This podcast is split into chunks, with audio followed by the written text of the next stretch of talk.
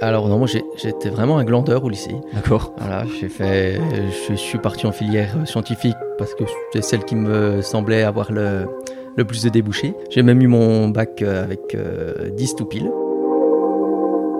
J'étais un petit peu, entre guillemets, standardisé par les, schémas de vie qu'on nous inculque, hein, à savoir, euh, voilà, fais des études, travaille et, euh, potentiellement, euh, à 60 ans, tu, joueras d'une retraite sympa et tu pourras profiter de la vie.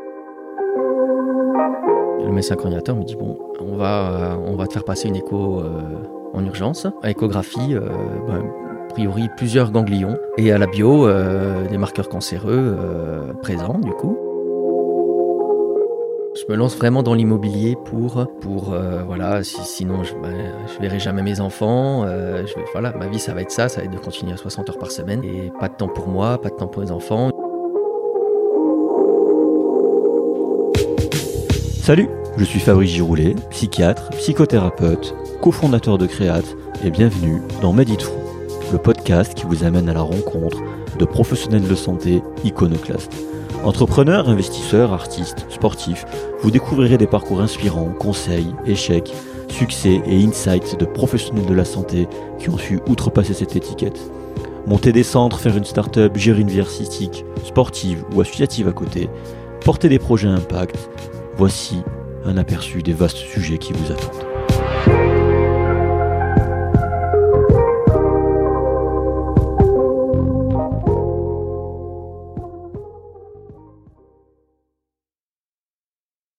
Ben voilà, euh, les réglages micro sont prêts, hein, on a un bon retour. Bon bah Voilà. parfait. Euh, salut Stéphane. Salut Fabrice. Voilà, donc déjà merci beaucoup de m'accueillir chez toi hein, à Besançon. Bah, a pas de quoi, c'est un grand plaisir en tout cas. Voilà, donc juste avant de commencer, euh, ben, on tenait vraiment à tous vous remercier pour vos messages, votre soutien, et quelle que soit la manière dont vous avez découvert ce podcast, si vous êtes soignant, pas soignant, enfin, tout le monde, vous, vous l'aurez compris, vous êtes vraiment de plus en plus nombreux à nous écouter, et grâce à vous, on a réussi à faire un truc qui est assez ouf, enfin je trouve. Sur les 30 derniers jours, euh, le podcast euh, s'est ici à la 16e place en développement personnel en France et en Suisse, sur Apple Podcast. Donc ça nous, ça nous ravit, on est, on est très contents, on s'attendait pas du tout à ça. Ça montre que la communauté des soignants est bien présente. Euh, alors oui, je dis la communauté des soignants car la majorité de l'audience euh, est soignante, mais on n'oublie personne, encore une fois. Et en fait, on, se rend compte qu'ensemble, on, forme une assez bonne force de frappe et on a une certaine portée. Donc euh, encore merci pour, euh, pour tout ça. Euh, voilà, ça montre qu'ensemble, on peut faire de, de très grandes choses et j'insiste. Vraiment, merci beaucoup.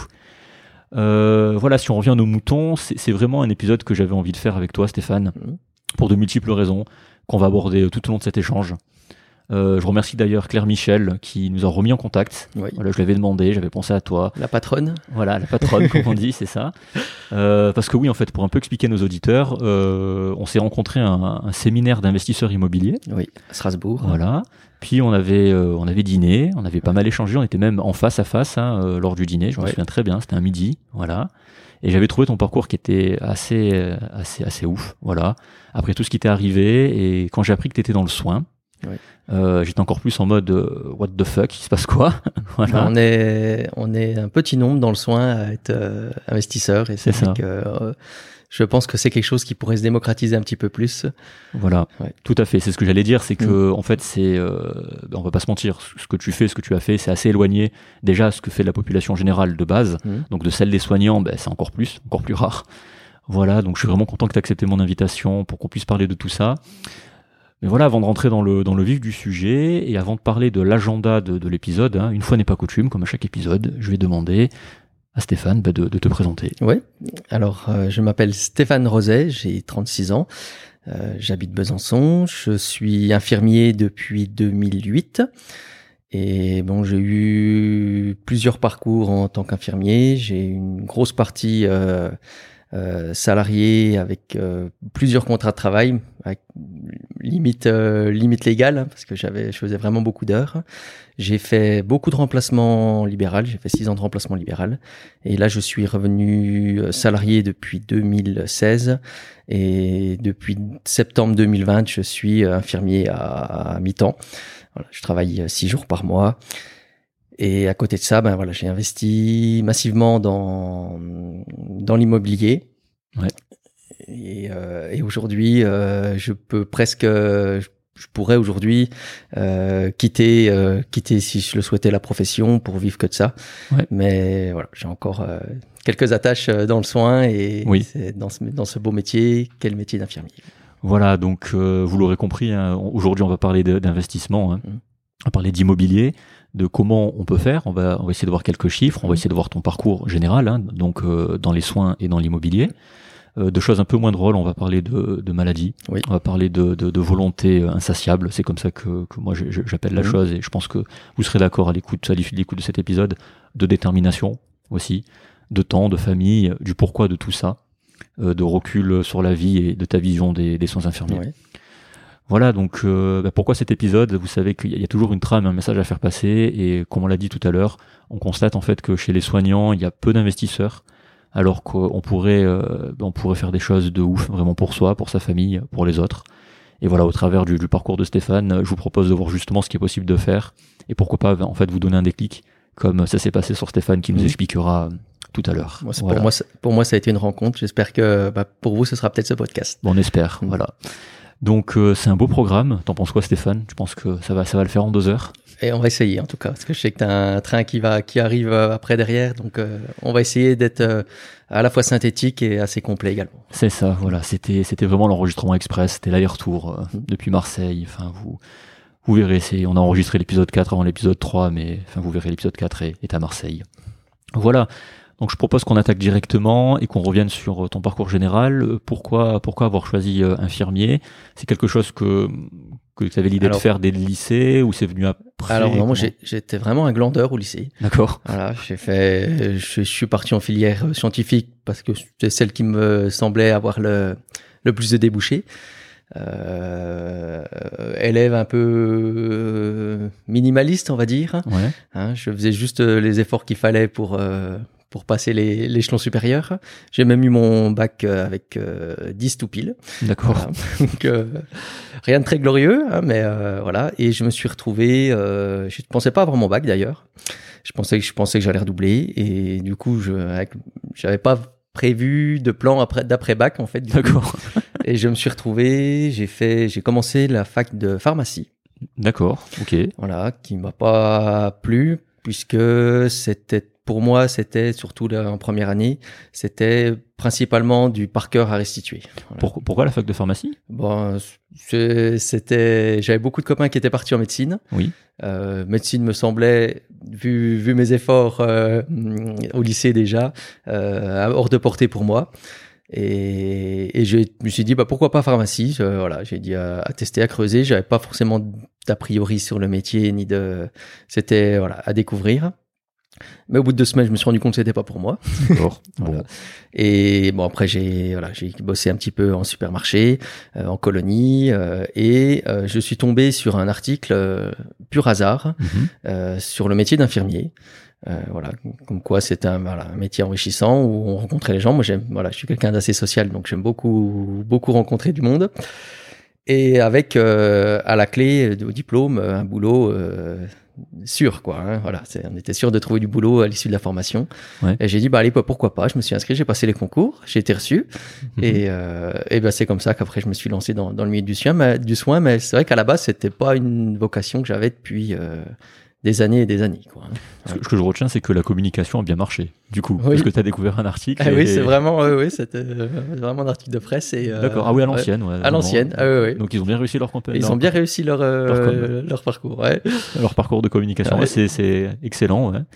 Du coup, tu passes les concours, tu te plais dans les premières années, dans la théorie, dans la dans les je me stages. plais, je euh, retourne dans le milieu scolaire avec la confrontation de, ben voilà, c'est au bout de deux mois, on est direct en stage euh, et voilà, la partie euh, théorie est confrontée directement à la partie pratique. Euh, J'ai la chance en plus d'être euh, un homme, Ouais. hein, donc euh, je m'intègre très très facilement dans le lieu de stage. Il, y avait, il y avait beaucoup plus de, de femmes. Ah dans... ouais, ouais, ouais, on était sur une autre promo de 80, on était sept hommes. Ouais. Euh, je crois que ça commence à la tendance là commence à s'inverser et même chose du coup en école de médecine il y a de plus en plus de, de femmes docteurs du coup Oui, c'est vrai.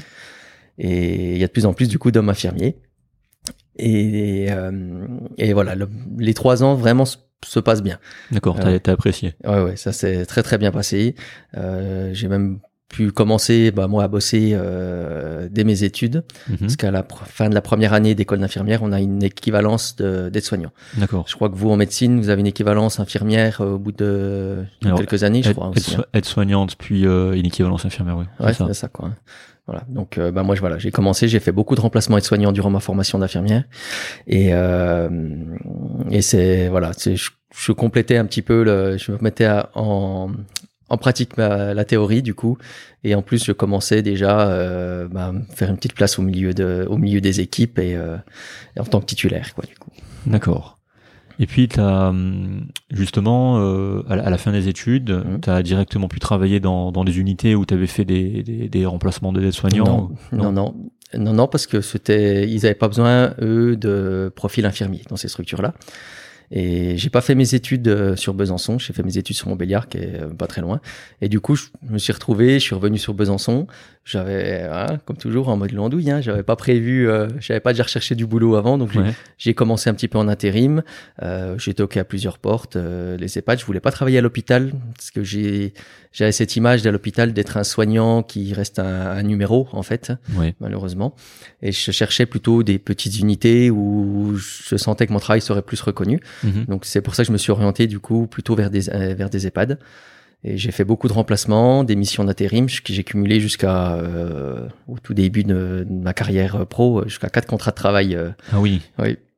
Avec des heures, euh, avec des horaires euh, à rallonge. c'est ça où tu disais que tu aux limites du légal. Ah oui, oui, je bossais de, de jour, de nuit. Euh, J'avais trouvé un boulot de nuit où j'arrivais à dormir 6 heures dans ma nuit. Ouais. Donc, euh, je finissais à 20h15, je rattaquais de 20h30 de nuit. Hop, 6h30, je finissais ma nuit. À 7h, j'étais sur un autre, euh, un autre poste. Ouais. Donc, euh, oui, oui, j'ai j'ai enchaîné, j'ai enchaîné beaucoup d'heures. Et ce qu'on peut faire aujourd'hui en, en libéral, où on n'a pas de limite, euh, limite d'heures, mais c'est vrai qu'en partie salarié, on est vite euh, restreint. Et tu- c'est des fois euh, il y a un côté- pour des raisons de sécurité aussi. Quoi. Oui, Ouais. voilà, mais je- j'allais demander, t'as Mm. fait ça pour, pour quelle raison au final? Pourquoi t'as enchaîné autant euh? Voilà, donc j'avais pour objectif, j'ai été diplômé à 23 ans. Oui. Euh, j'avais pour objectif de pouvoir acheter. C'était, c'était, j'avais cette vision-là de me dire de pouvoir être propriétaire de mon logement. D'accord. Donc euh, l'idée c'était de travailler beaucoup, d'économiser beaucoup et d'avoir un gros apport pour euh, pour justement pouvoir acquérir euh, acquérir un logement. C'est intéressant parce que ça fait vraiment lien avec ton parcours au final. C'est pour ça que je reviens Mm. sur le parcours des gens parce qu'il y a toujours, euh, je dis toujours ça, je dirai toujours ça dans les épisodes.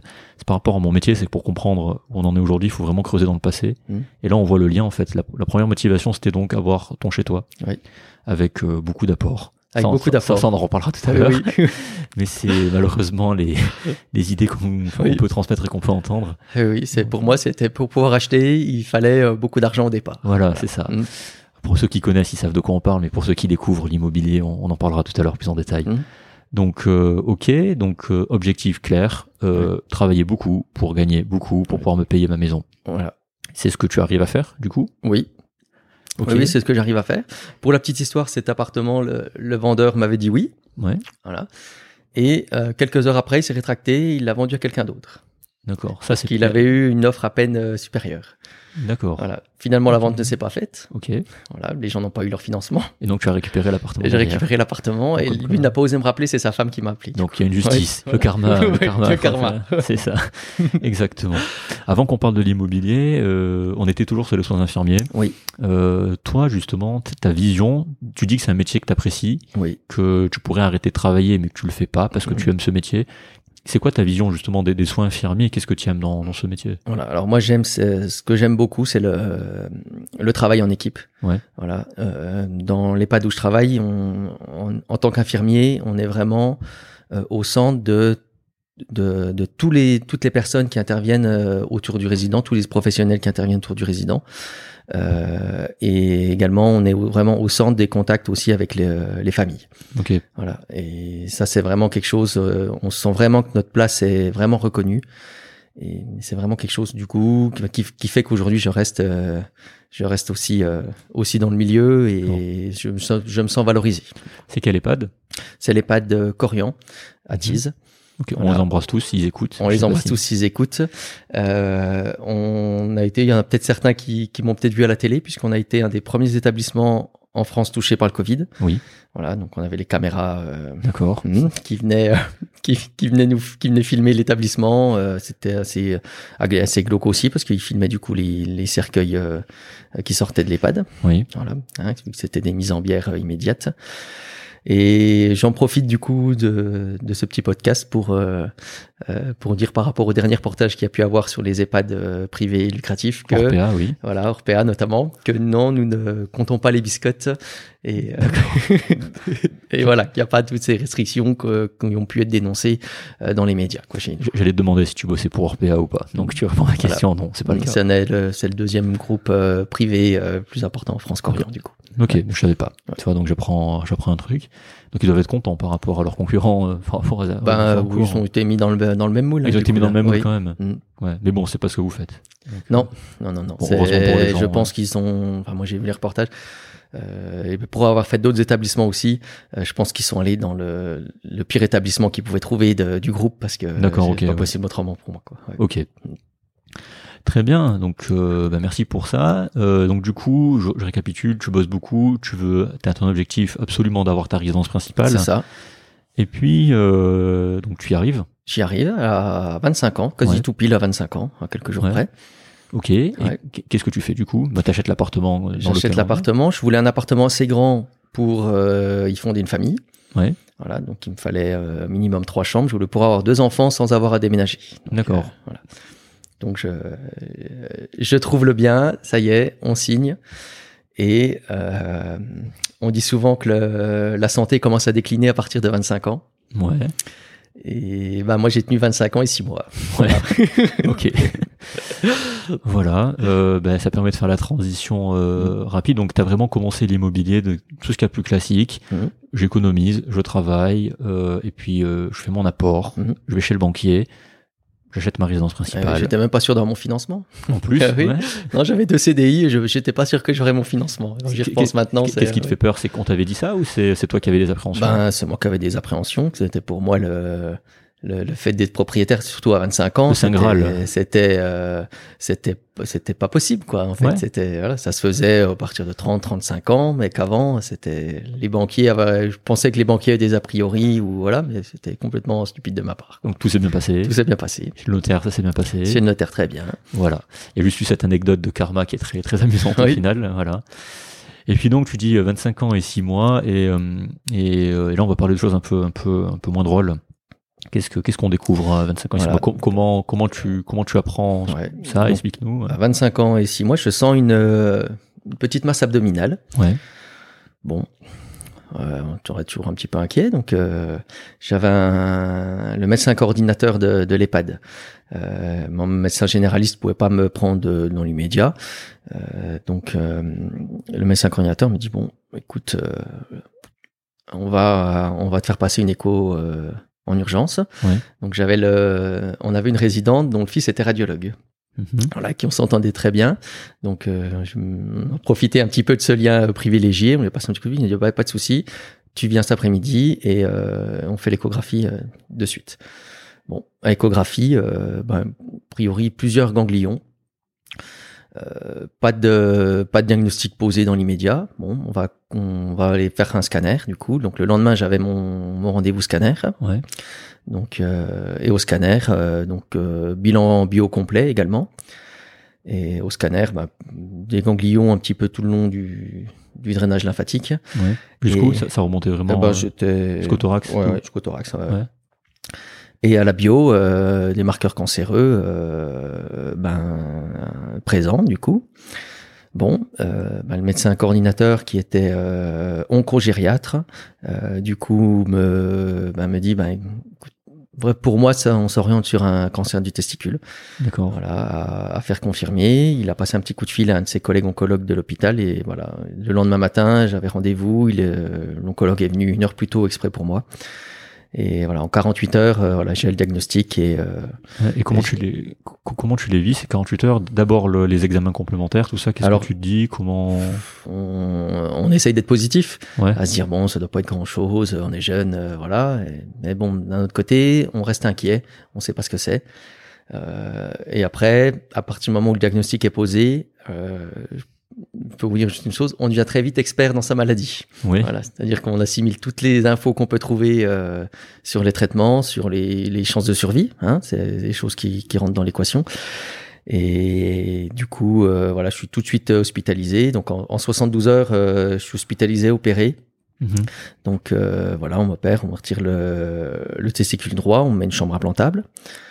Euh, et puis, euh, euh, tous mes, mes examens partent en anapath. J'ai des résultats prioritaires également. Oui. Et j'attaque bah, la chimiothérapie euh, 24 heures après.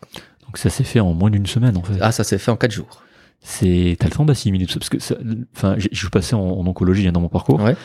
Euh, j'ai pas souvenir qui est alors il y en a mais j'ai pas souvenir que la majorité des patients le processus diagnostique était pas aussi rapide, la prise en charge non plus. T'as le temps de te rendre compte de, de ce qui se passe en Ah, quatre bah, jours ça, va, que- ça va très vite. parce entre l'annonce Ouais. diagnostique, entre l'examen complémentaire, entre de comprendre ce que tu as, de Mhm. d'assimiler les infos. Émotionnellement, comment comment tu gères ça en fait? Ça, ça remonte à 10 ans hein, quand même Ouais. maintenant. hein, mais je, je me souviens, je, moi, je suis quelqu'un d'assez optimiste. Ouais. Et ce qui m'avait marqué, c'était qu'il y avait, de mémoire, des chiffres, c'était 4 98% euh, des personnes qui ont un cancer des testicules euh, s'en sortent sans, sans séquelles, qu'on a une espérance de vie à 10 ans qui est, qui est très bonne. Quoi, du Ouais. coup, là, ouais. D'accord. Donc, euh, je, me, je me disais, je vais être dans ces 98%, il faut que je sois dans ces 98%. Ouais. Et, euh, et je m'accrochais à ça, du coup. Et Ouais. tes- parents, du coup, euh, tu, tu leur as dit comment comment tu as annoncé à tes parents Et du coup, euh, mes parents euh, ont été. euh, alors, j'ai fait le rendez-vous avec l'oncologue euh, tout seul. Ils m'ont accompagné. Et après, du coup, après le rendez-vous avec l'oncologue, il, il a pris un temps pour euh, pour être avec eux, pour leur expliquer également bah, ce qui allait se passer. Et ils sont, je pense qu'ils sont, bah, comme tous parents, ils sont, ils sont inquiétés et ils ont été très présents aussi. Ils venaient me voir tous les jours à l'hôpital, euh, voilà, durant ma, la période où j'ai été hospitalisé, quoi, du coup. Ouais. Ok. Ils ont été inquiets, j'imagine. Oui. Ouais. Oui, oui. Tu penses que c'était plus toi qui étais inquiet ou, ou eux Euh, je pense qu'ils l'ont peut-être pas forcément montré, Ouais. mais euh, c'est peut-être eux les plus inquiets quoi, du coup. Là. Ok. Donc, si j'ai bien compris, en moins d'une semaine, t'es à l'hôpital pour ta première, pour ton premier cycle de chimiothérapie. Ça. Et pendant la chimio, euh, qu'est-ce que tu te dis là? Tu, on, on t'a prévenu des effets secondaires, tout ça? On m'a prévenu que j'allais, ben, j'allais sûrement perdre mes cheveux. Ouais. Hein. Euh, et bon, c'était pour le, le principal effet secondaire. Et je me disais, de toute façon, je, je pourrais pas le, le cacher, Ouais. hein, parce que si je perds mes cheveux, euh, les gens vont forcément se poser des questions. Euh, je l'ai annoncé assez tout de suite à, à mes collègues par téléphone, hein, parce que j'allais avoir un arrêt euh, quand même assez long de plusieurs mois. Mhm. Et puis bon, le médecin, voilà, c'était le médecin coordinateur qui avait fait aussi le diagnostic, donc euh, voilà, c'était, ça allait savoir aussi de toute façon. Mais euh, oui, oui, oui, c'est voilà, beaucoup, beaucoup d'inquiétudes. Euh, le premier cycle de chimio se passe plutôt bien. Voilà, je perds mes cheveux euh, juste avant de commencer le deuxième cycle. Mhm. Voilà, c'était des cycles de trois semaines avec une semaine à l'hôpital, euh, une semaine, euh, avec deux semaines à la maison, dont notamment la, la deuxième semaine, on récupère gentiment du cycle de chimio, et la troisième semaine pour se mettre un petit coup d'aplomb avant de rattaquer un nouveau cycle. Et euh, juste avant de commencer le deuxième cycle, euh, euh, des petites douleurs un petit peu au niveau du thorax, des difficultés à respirer, et je me retrouve, euh, je vais le lundi matin. euh, euh, pour mon deuxième cycle de chimio et je- vraiment je dis ça va pas Ouais. quelque chose qui va pas je, je me sens vraiment pas bien et ben on repasse un, un scanner et là on voit que ben, en fait le, un de mes ganglions comprimait la, la veine cave inférieure Ah oui, d'accord. et avait libéré du coup j'étais j'avais fait une double je faisais une double embolie euh, pulmonaire du coup Ah oui. Et là, donc euh, ben rebelote c'est euh, du coup euh, en plus de la chimio euh, les anticoagulants oui. Voilà, donc c'était parti pour euh, six mois d'anticoagulants. Euh, mais voilà, grosse frayeur la nuit avant de reprendre le deuxième cycle. Et, euh, et ça c'est quand même globalement... euh, on y reviendra après parce qu'il y a eu des suites encore à ça. Mais euh, ça c'était sur le coup ça s'était bien terminé quand même. Ouais. Du, du coup, euh, vraiment épuisant le premier cycle, comme tu dis. Pre- Premier cycle, euh, voilà, fatigant, mais euh, plus fatigant du coup le deuxième avec le, le cumul avec l'embolie pulme, quoi. Ouais. Ouais. Mm. Combien de cycles euh, t'as fait au Quatre final cycles en. Quatre cycles. Toujours euh, espacés du, euh, des- du même temps. avec- toujours même espacé rythme. du même temps. Et puis, euh, j'ai dû terminer les cycles, c'était mi-juin, j'ai commencé. Je crois que c'était fin août et fin septembre, du coup, je faisais un curage ganglionnaire. Parce qu'on savait pas si euh, s'il y avait encore de la, de masse tumorale ou pas, du coup. Donc euh, voilà, j'ai été opéré. Euh, on m'a mis une plastie de la veine cave inférieure. D'accord. Parce qu'il y a un ganglion qu'ils n'ont pas réussi à, à décrocher. Et, et, puis ensuite, ensuite voilà, j'ai pu reprendre le boulot à temps plein au bout de cinq mois d'arrêt. D'accord, donc entre le moment où tu as eu le diagnostic et le, la fin du traitement, Mm. il s'est passé cinq mois. Cinq mois jour pour jour. Ça allait vite au final. Ouais, ça allait Ouais, vite quand même. et- Ouais. Du coup, comment euh, tu réalises tout ce qui t'arrive en même temps, genre le cycle, la fatigue, l'enveloppe pulmonaire, puis la chirurgie derrière avec le curage Comment J'ai Comment- trouvé, alors pour moi qui travaillais énormément, Ouais. ça a été, le plus dur, ça a été de d'avoir des heures devant moi, euh, tout seul, un Ouais. petit peu, parce que voilà, ben, euh, ma, ma copine travaillait, euh, mes parents bossaient aussi, donc euh, voilà, j'étais seul à la maison et puis euh, à regarder à regarder des séries, à machin. Ouais. Et c'était, ça a été euh, ça a été vraiment aussi, j'ai- pu me rendre compte que c'était aussi d'avoir du temps pour moi, quoi, du coup là. Ok. T'en as profité quand même Ou c'était dur avec euh, tous les à côté? Ah, je, je peux pas vraiment dire que j'en ai profité puisque ça m'était un petit peu imposé entre guillemets quoi. C'est pas moi qui l'avais choisi. D'accord. Mm. Ok. Et puis pendant, pendant cette période, justement, euh, pendant ces cinq mois, euh, tu te poses des questions sur, euh, sur la vie, sur ce qui t'arrive ou pas, pas encore? Pas encore. Non. Ok. Donc là, tu vis le truc, tu vis au jour le jour. Oui, euh, je me dis bon, bah, voilà, euh, globalement finalement ça, ça se passe bien.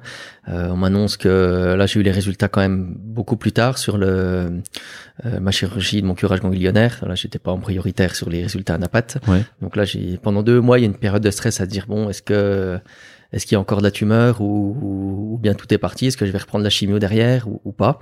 Et puis bon voilà quand les résultats tombent on me dit bon ben voilà euh, tu vas avoir 5 ans de suivi mais euh, mais euh, bon, pour l'instant on est ça se passe bien quoi. Ouais. D'accord. Eh ben, très bien. Donc euh, à la fin de ces cinq mois, donc tu sors d'arrêt, tu vas retravailler tout de suite. Oui, je reprends tout de suite à temps plein. Ah ouais, d'accord. Ok. Oui. oui, moi on m'avait proposé le mi-temps, mais je non, non j'ai dit euh, voilà. c'est bon. Euh, ça faisait ça faisait deux mois que j'étais à la maison, je faisais rien. Tu en pouvais plus. euh, J'en pouvais plus. tu reprends sur le même rythme, du coup à temps plein, mais vraiment. Alors je euh, reprends sur le. J'avais fini sur un rythme à temps plein avec euh, plusieurs activités Ouais, salariées. C'est ça, c'est. J'avais j'avais commencé le libéral depuis six mois D'accord.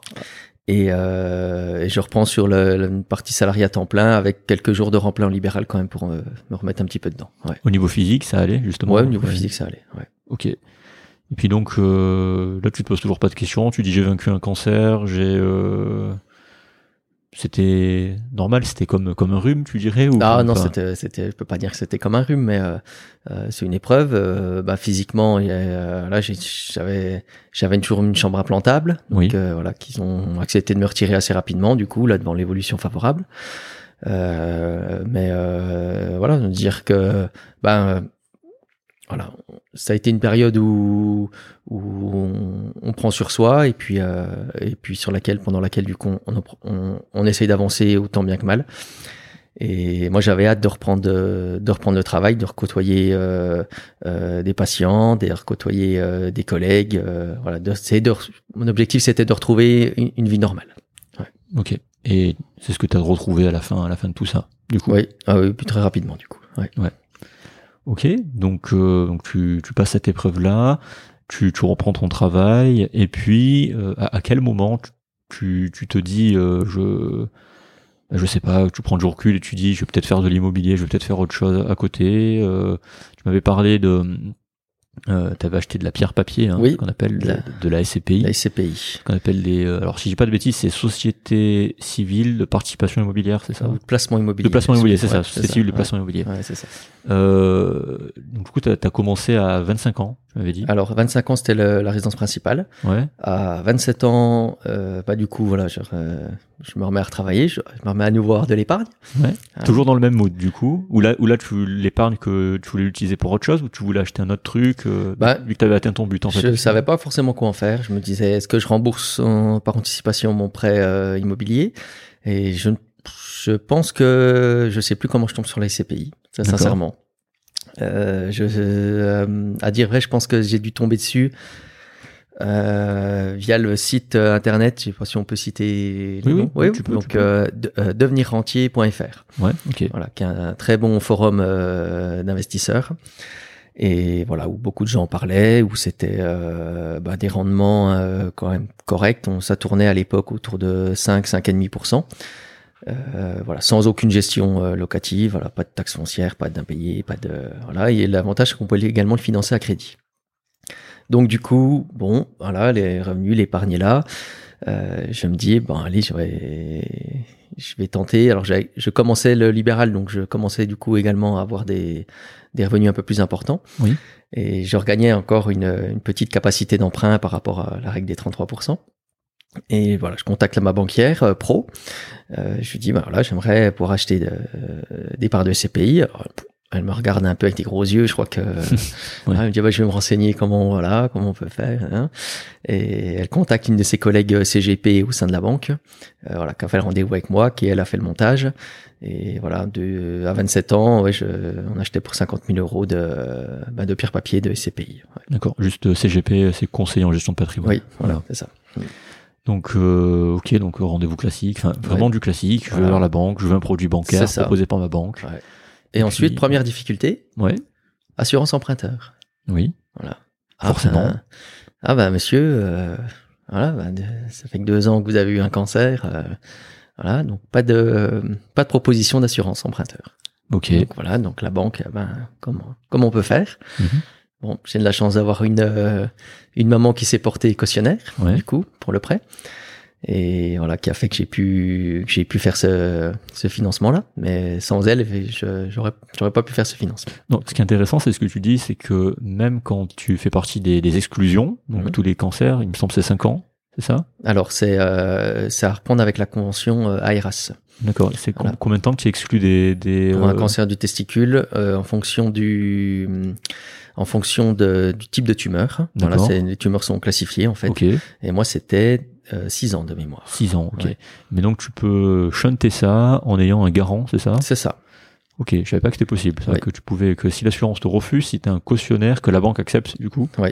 Bah, tu peux quand même faire. euh, ça sert d'assurance. Ça sert de c'est le, comme un comme un garant classique d'un, d'un, d'un locataire immobilier ou euh, voilà quoi. Ouais. Ça, ça, ça a pris du temps à se mettre en place ou c'était assez rapide au final? Bah, euh, ça a été assez rapide puisque euh, ma maman bossait dans la même banque. D'accord. Voilà. Donc elle a juste eu à se déplacer. Il faut quand même que le garant, euh, de mémoire, il faut que le garant se déplace physiquement euh, pour signer l'acte de, de garantie. Quoi. D'accord. Mm. Donc, euh, qu'est-ce que tu te dis là? Voilà, résidence principale, euh, SCPI. tu- Mhm. Tu, te dis quoi? L'objectif, bah, l'objectif, c'était de prévoir un petit complément de, voilà, je me dis, va- 27 ans, je commence, je commence déjà à penser retraite. Ouais. Et je me dis, bah, ça fera un petit complément euh, qui sera bienvenu euh, dans quelques années. J'avais, euh, je faisais des crédits assez courts. Euh, la résidence principale, je l'avais achetée sur euh, 13 ans, voilà, comme j'avais un gros apport, et puis les taux de l'époque étaient, euh, étaient importants. Oui. Et euh, là, pareil, euh, prêt SCPI, on le fait sur euh, 12 ans de mémoire. Et, euh, et on en refait euh, un deuxième l'année suivante. D'accord. Mm. Du même montant. Euh, un peine moins, mais avec beaucoup d'apports. Du coup, là, ce coup-ci, j'avais Ouais. utilisé mon apport. J'ai fait un tout petit crédit, c'était, ça devait être 10 000 euros euh, sur 5 ans, quelque chose comme ça. Euh, et, euh, et je mets, j'initie gentiment euh, ma conjointe également, D'accord. qui achète également des parts de, des parts de CPI aussi. Ok. Donc, euh, au final, un début assez classique. Enfin, classique, jusqu'à la résidence principale. Après, Mm. la SCPI, c'est vrai que c'est, pas tout le monde qui fait ça. Mm. Mais on reste vraiment dans, dans du classique dans le sens où tu restes avec ta banque. Oui, Voilà. tout à pas de, tu, tu restes vraiment dans, dans le réseau bancaire, dans les produits Ouais. bancaires. Il y a rien de. Bah, la banque familiale, du coup. Hein. Ouais. J'avais un compte, euh, je crois, depuis mes un mois. Ouais. Ouais, ouais, Ouais. voilà. Donc, ouais, donc euh, quelque chose d'assez, on va dire, plan-plan. Voilà, si on peut dire ça comme ça, Mhm. par rapport au reste, hein, bien sûr.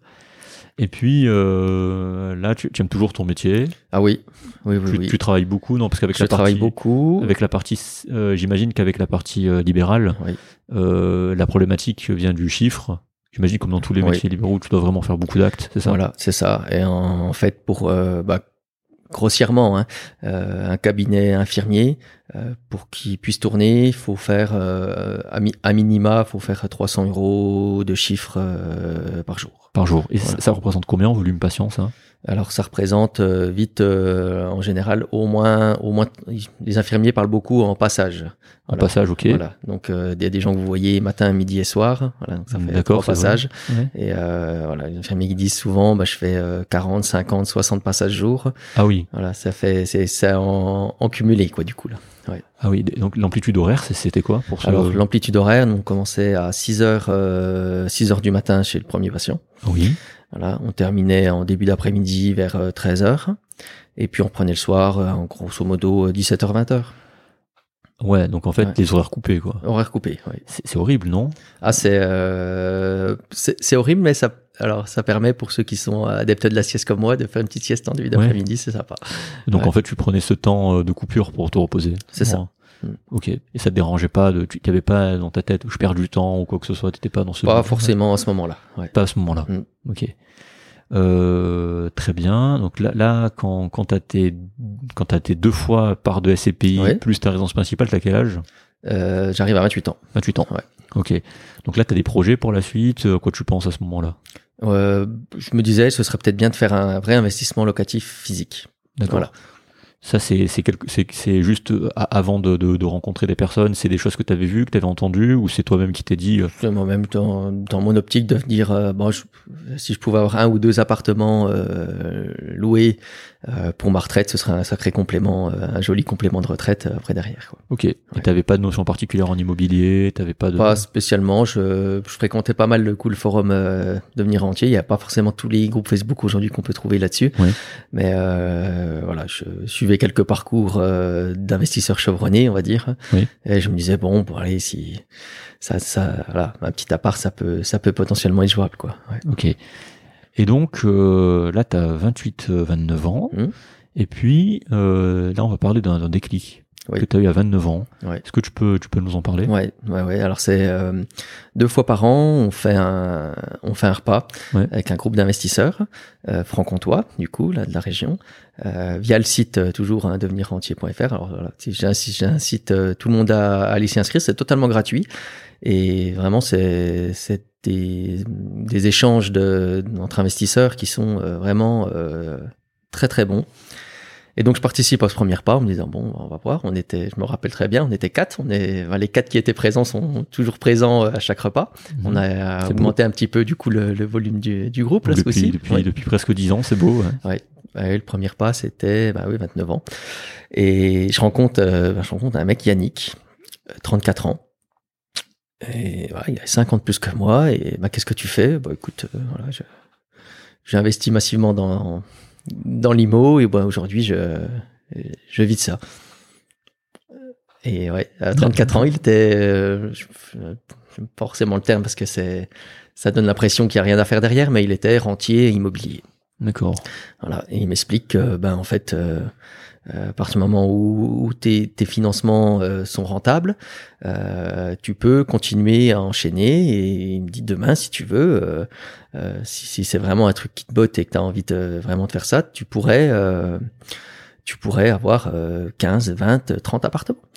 Voilà. Et lui, il en avait 14, et euh, 14, ça lui suffisait pour. euh, Ok. voilà. Et, et toi, tu te dis quoi? Tu dis, mais qu'est-ce qu'il me dit lui? Bah, non, mais je me dis, au début, je me dis, c'est pas vrai. Ouais. Ouais, vraiment, hein, vraiment. hein. Je me dis, non, Ouais. mais, non, le gars, il raconte n'importe quoi. Il fait, il dit qu'il a des immeubles qui tournent à 18% de renta. Non, mais voilà, faut pas déconner quand même. quoi. Ouais. C'est- C'est pas possible. Donc t'es t'es très sceptique au Je début. suis un petit peu sceptique et bon, bah, on- la soirée se passe, bah, vraiment, on sympathise. Puis je me rends compte bah, que c'est dans, dans son discours, euh, c'est- cohérent, quoi. Ouais. Voilà, ça, je me dis, ça, ça, ça a pas l'air d'être un discours euh, mythomane euh, ou autre. C'est non, non, vraiment, je pense que, je pense que c'est vrai. Je rencontre euh, dans, au cours de ce repas, je rencontre euh, bah, une nana Cl- Claire qui s'appelle aussi, bah, pas la, pas la même Claire qu'on connaît, euh, que j'embrasse également. Qu'on embrasse aussi Yannick aussi. On embrasse aussi Yannick. Il Oui, écoutera, oui, je pense, vu que tu, restes je- en contact. Je suis encore en contact et j'ai même passé, euh, il m'a même prêté euh, sa maison pour euh, qu'on passe quelques Bon, bah vacances. alors, on est sûr voilà. qu'il écoutera. Voilà. Ah ouais. Et du coup, voilà, une Claire qui, pareil, qui, qui avait investi, qui avait acheté un, un petit immeuble de, de trois appartements à Besançon, plus un autre studio. Et je me dis, ouais, puis, puis des gens qui ont dans le même tranche d'âge que moi, quoi, du coup. Là. D'accord. Et ça a été le déclic et je me dis, bon, allez, il faut que moi, faut que pour la fin de l'année, euh, au- mois de juin, je me dis, pour la fin de l'année, il faut que je, faut que j'en ai fait un. Alors, ça, c'est très bien, mais qu'est- qu'est-ce que. Tu, dans, dans, dans ce déclic-là, dans ce discours-là, qu'est-ce que qu'est-ce que toi tu te dis pour dire il faut que je fasse ça? C'est qu'est-ce que tu entrevois? Parce que j'imagine qu'il y a un but derrière ça. Ouais. Tu dis pas juste euh, génial, je me lance dans l'immobilier, ça a l'air trop bien. je non. me lance je me lance vraiment dans l'immobilier pour euh, je travaille voilà j'ai une partie salariée une partie libérale. Bon, je tournais à 55 60 heures par semaine.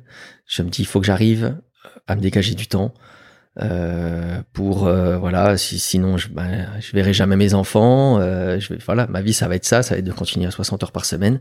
Et pas de temps pour moi pas de temps pour les enfants. Une prise en charge euh, en tant que soignant, eh ben, au final, euh, voilà, c'est la course au temps, quoi. Hein. Ouais, la comme course au temps, euh, en libéral, c'est la course au temps. On serre les fesses pour qu'on n'ait pas une une urgence à gérer et puis qu'on n'ait pas un problème de bagnole, qu'on n'ait pas, voilà.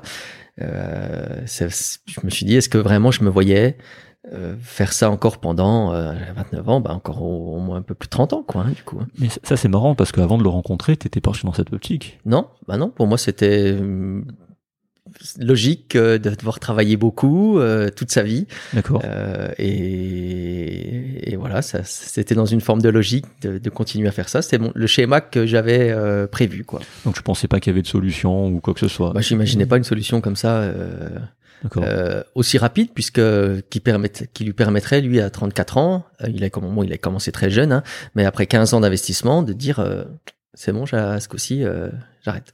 Ouais, donc là, vraiment, tu peux dire, attends, ça veut dire que si j'arrive à répliquer ce qu'il fait, j'aurai du temps pour moi, Ouais. pour mes futurs enfants. T'avais Mhm. déjà un enfant euh, Non. Non, voilà, pour Non, mes futurs enfants. Pour, euh, non, non, il était, il était en cours, du coup. D'accord. Voilà. Ouais, oui. Donc oui, peut-être une motivation en plus, du coup, euh, voilà.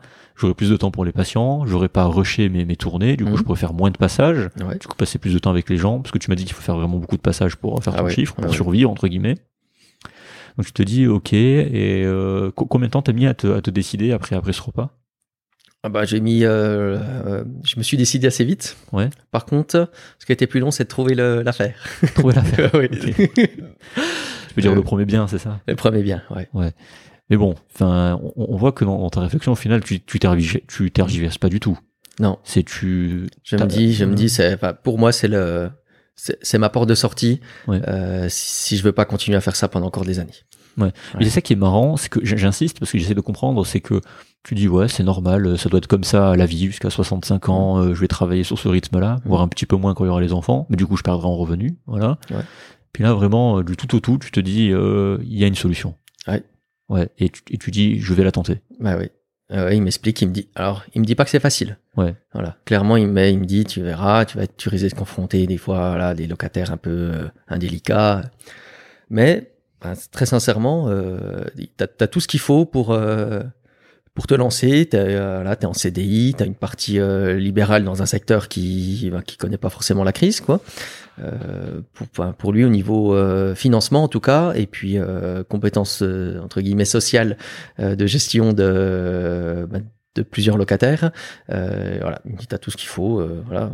C'est vrai que je, je rebondis sur ce que tu dis, c'est très important. On parle de compétences sociales, de gestion de locataires, c'est de l'humain. Oui, c'est Et nous, dans, dans, dans les soins, on gère tous les jours Mm. de l'humain. Bah oui. Et surtout quand t'es infirmier, j'en parlais dans l'épisode 2 euh, avec Harry, qui est un très bon épisode, je vous invite à l'écouter. Je crois que tu l'as écouté d'ailleurs. hein, Oui, je l'ai écouté, voilà. Euh, on, parle vraiment quand, quand t'es, et c'est- même j'insiste sur ça, quand t'es infirmier justement, tu acquiers des, des fortes compétences de planification, Mhm. surtout quand t'es en libéral, où tu dois vraiment planifier tes passages, comme tu Mhm. dis, euh, matin, midi et soir, je dois faire ci, je dois faire ça. Si j'ai une urgence, il faut que je la cale là, il faut que j'appelle ce patient, il faut que... Bref, en gros, c'est... Bon, t'es tout le temps sous stress, j'imagine aussi. Ton cerveau, ça doit... Ah, en ça, libéral, ça, ouais, ça tourne. hein. ça doit tourner. Ah ouais, ça tourne. À la fin de la Ouais. journée, tu dois être complètement cramé, j'imagine, au niveau, Ouais, au niveau psychique et même physique, parce que tu fais que bouger en voiture, tu bouges si tu, fais ta tournée, Ouais. c'est comme ça. Donc oui, t'as- t'as- t'as- et je pense qu'il a raison, euh, c'est Yannick qui t'a dit ça, Oui. je pense qu'il a raison que nous, en tant que soignants, faut pas, faut pas l'oublier, c'est que ouais, on, on planifie tout le temps, on gère de l'humain tout le temps, on fait du management d'humain tout le Mhm. temps, et en, en immobilier, bah, c'est- gérer des humains en fait. Ouais. C'est différent, la relation c'est pas la même, vous avez pas une relation de soignant, Mhm. vous avez une relation de, de on va dire de propriétaire Mhm. à locataire, mais euh, pour de suite caisser un mythe, tous les propriétaires ne sont pas des ne sont pas des, des enfoirés, voilà on va dire le mot. Et je pense que c'est un avantage quand on est soignant parce que justement on peut on peut tout à fait être humain en Ouais. tant que en tant que propriétaire.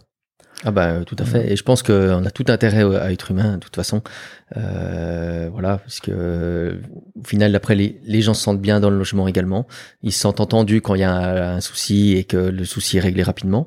Et, et du coup, ils restent. Et, Voilà. et pour pour tout vous dire, euh, la plupart des Euh, des propriétaires, leur anti, c'est le, les impayés. Oui. Euh, moi, ma hantise, c'est le turnover. Ouais. Voilà. Parce que Ouais. c'est très chronophage et voilà, remettre un coup de logement en état avant que, avant d'accueillir quelqu'un, faire le visiter, faire signer les états de, des lieux d'entrée et de sortie. Enfin voilà, c'est, ça prend beaucoup de temps. Ouais. Et voilà. Et je pense que en, en étant, en gardant un très bon contact avec ses locataires, euh, bah les gens, voilà, les gens restent. Moi, mon, mon turnover, j'ai calculé, il est de deux ans et demi, trois ans. Ce qui, euh, pour la location nue, Euh, pour location nue et meublée. et meublé, donc Mhm. ouais, ce qui est ce qui est bien. En Ouais. fait, t'as pas beaucoup de turnover. En Non, vrai. non, non, ça reste quand même euh, bien gérable. Ouais. Ouais, pour des pour des pour des petites surfaces, des grandes surfaces, Pas un peu de tout. un peu de tout. Ouais. Parce que oui, généralement, on en parlera tout à l'heure, mais sur les petites surfaces, il y a souvent beaucoup plus de, temps- plus de Ouais. turnover. Mhm. Sur les grandes, un peu moins, parce que généralement, c'est des familles qui restent. familles, euh, ça, voilà. ouais. Donc ouais, trois ans de turnover, c'est c'est bien. Mhm. C'est c'est c'est c'est pas l'enfer, voilà. Parce que je sais que certains certaines personnes ont des turnover tous les ans, tous les ans et Ah demi. ben voilà, euh, tous les six mois des fois. tous les six mois aussi, ou tous la- les, neuf mois les étudiants. Les étudiants neuf mois, voilà, c'est hein, ça va vite. Hein. Ouais, c'est ça apporte une certaine charge mentale. Oui. Donc, euh, si on revient à ce qu'on disait, euh, t'as ce déclic, tu, tu dis c'est bon, je me Ouais. lance. Je me et dis allez, je me lance. Je vais essayer au moins un. Voilà. Voilà, voir comment ça se passe. Et, et concrètement, là, si on vraiment on parle concret, ben, tu commences par quoi? Comment tu fais pour trouver ton bien? Comment tu te dis euh, c'est le bon bien? Enfin, comment tu dis euh, ce bien-là est rentable? Est-ce que est-ce qu'il y a une préparation? Est-ce que tu t'es formé avant? Est-ce que tu as, lu des trucs? Est-ce que c'est lui qui t'a coaché? Comment, non, c'est pas lui qui m'a coaché. Je m'étais euh, formé entre, entre guillemets tout seul euh, bah, via le forum. Ouais. Euh, et euh, je savais qu'il me fallait dans ma ville, euh, il me fallait minimum, c'était 8,5% de renta brut. Voilà, c'est-à-dire prix d'achat, frais de notaire, frais de dossier de garantie et travaux inclus. Quoi. Voilà. Donc euh, voilà, on, on rappelle le calcul de rentabilité Mhm. brute. C'est vraiment vous, vous prenez le toutes les charges relatives à l'achat, y compris les travaux. Mhm. Et puis, euh, enfin, vous, vous, vous divisez, euh, enfin, tout ça, toutes ces charges par le, enfin, vous divisez le montant des loyers annuels, c'est ça? Voilà, on multiplie le montant des loyers hors charge par 12. Ouais, c'est ça. On divise par le- la somme de, De toutes les charges. de toutes les Le charges, prix voilà. d'acquisition, Le prix les frais d'acquisition, d'agence, le notaire, ça. euh, le notaire, on est d'accord. Ouais, oui. Ouais, le- les travaux, Mhm. tout. Tout. Et là, vous Tout, avez tout. vraiment la, ce qu'on appelle la rentabilité brute. Voilà. Voilà. Et toi, tu savais qu'à Besançon, pour être euh, rentable, c'est-à-dire au moins l'équilibre, Ouais. il te fallait 8 et demi. 8,5, c'est ça. Voilà. Donc c'est facile à trouver, c'était dur au début, ça a été, ça a dur au début. J'ai perdu du temps sur des négos qui, avec l'expérience aujourd'hui, je savais qu'elle aboutissait, aboutirait jamais. Ouais. Voilà, des, des, des négos sur des biens qu'en fait les gens avaient achetés il y a deux ans. Donc euh, voilà, euh, j'allais pas jamais pouvoir l'avoir au prix que je le voulais. Et, et puis euh, au détour d'une annonce, une annonce euh, via via agence, hein, du coup sur euh, sur le Bon Coin, Ouais. euh, un appartement T4 à retaper entièrement, 63 mètres carrés à 60 000 euros. Du coup, j'ai un milliard de questions encore Ouais. dans ça. Ouais. Là, tu as parlé en une phrase, tu as, évoqué énormément de processus. Alors Ouais. pour, pour ceux qui débutent, euh, les lieux de sourcing, donc pour trouver les biens au début, donc tu as le bon coin, Voilà. tu as quoi, t'as, t'as quoi d'autre comme si tu as utilisé d'autres sites ou tu fait que le bon coin? Moi, j'ai fait principalement sur le Bon Coin. D'accord Alors pour les gens qui nous écoutent, vous avez aussi se loger. Se loger, voilà les agences, les agences euh, bah, pro du coup. C'est ça, Ouais. vous avez de particulier à particulier. Ouais. Ça, c'est, c'est entre particuliers, comme son nom Mhm. l'indique. Euh, est-ce que tu as d'autres euh, sites euh, comme ça qui te viennent à l'esprit? Euh, non, alors par contre, euh, moi ce que j'incite c'est à, à investir à proximité de chez soi. Mhm. Et, et- et bien souvent, euh, moi je me promène dans, quand je me promène dans la rue, j'ai toujours un petit coup d'œil euh, en l'air sur euh, voir s'il n'y a pas un petit panneau à vendre, un petit. euh, voilà, ça peut être, euh, ça peut être finalement la proximité de quartier, ça peut être une, une des meilleures, euh, un des meilleurs choix pour trouver un bien à proximité de chez soi. Ouais, c'est une, une autre technique, Mhm. voilà, parce que tous les biens ne sont pas forcément référencés, ça aussi Voilà. c'est vrai. Euh, parce qu'il y a différentes plateformes, hein, donc euh, il n'y a pas tout sur ce loger, c'est pas centralisé.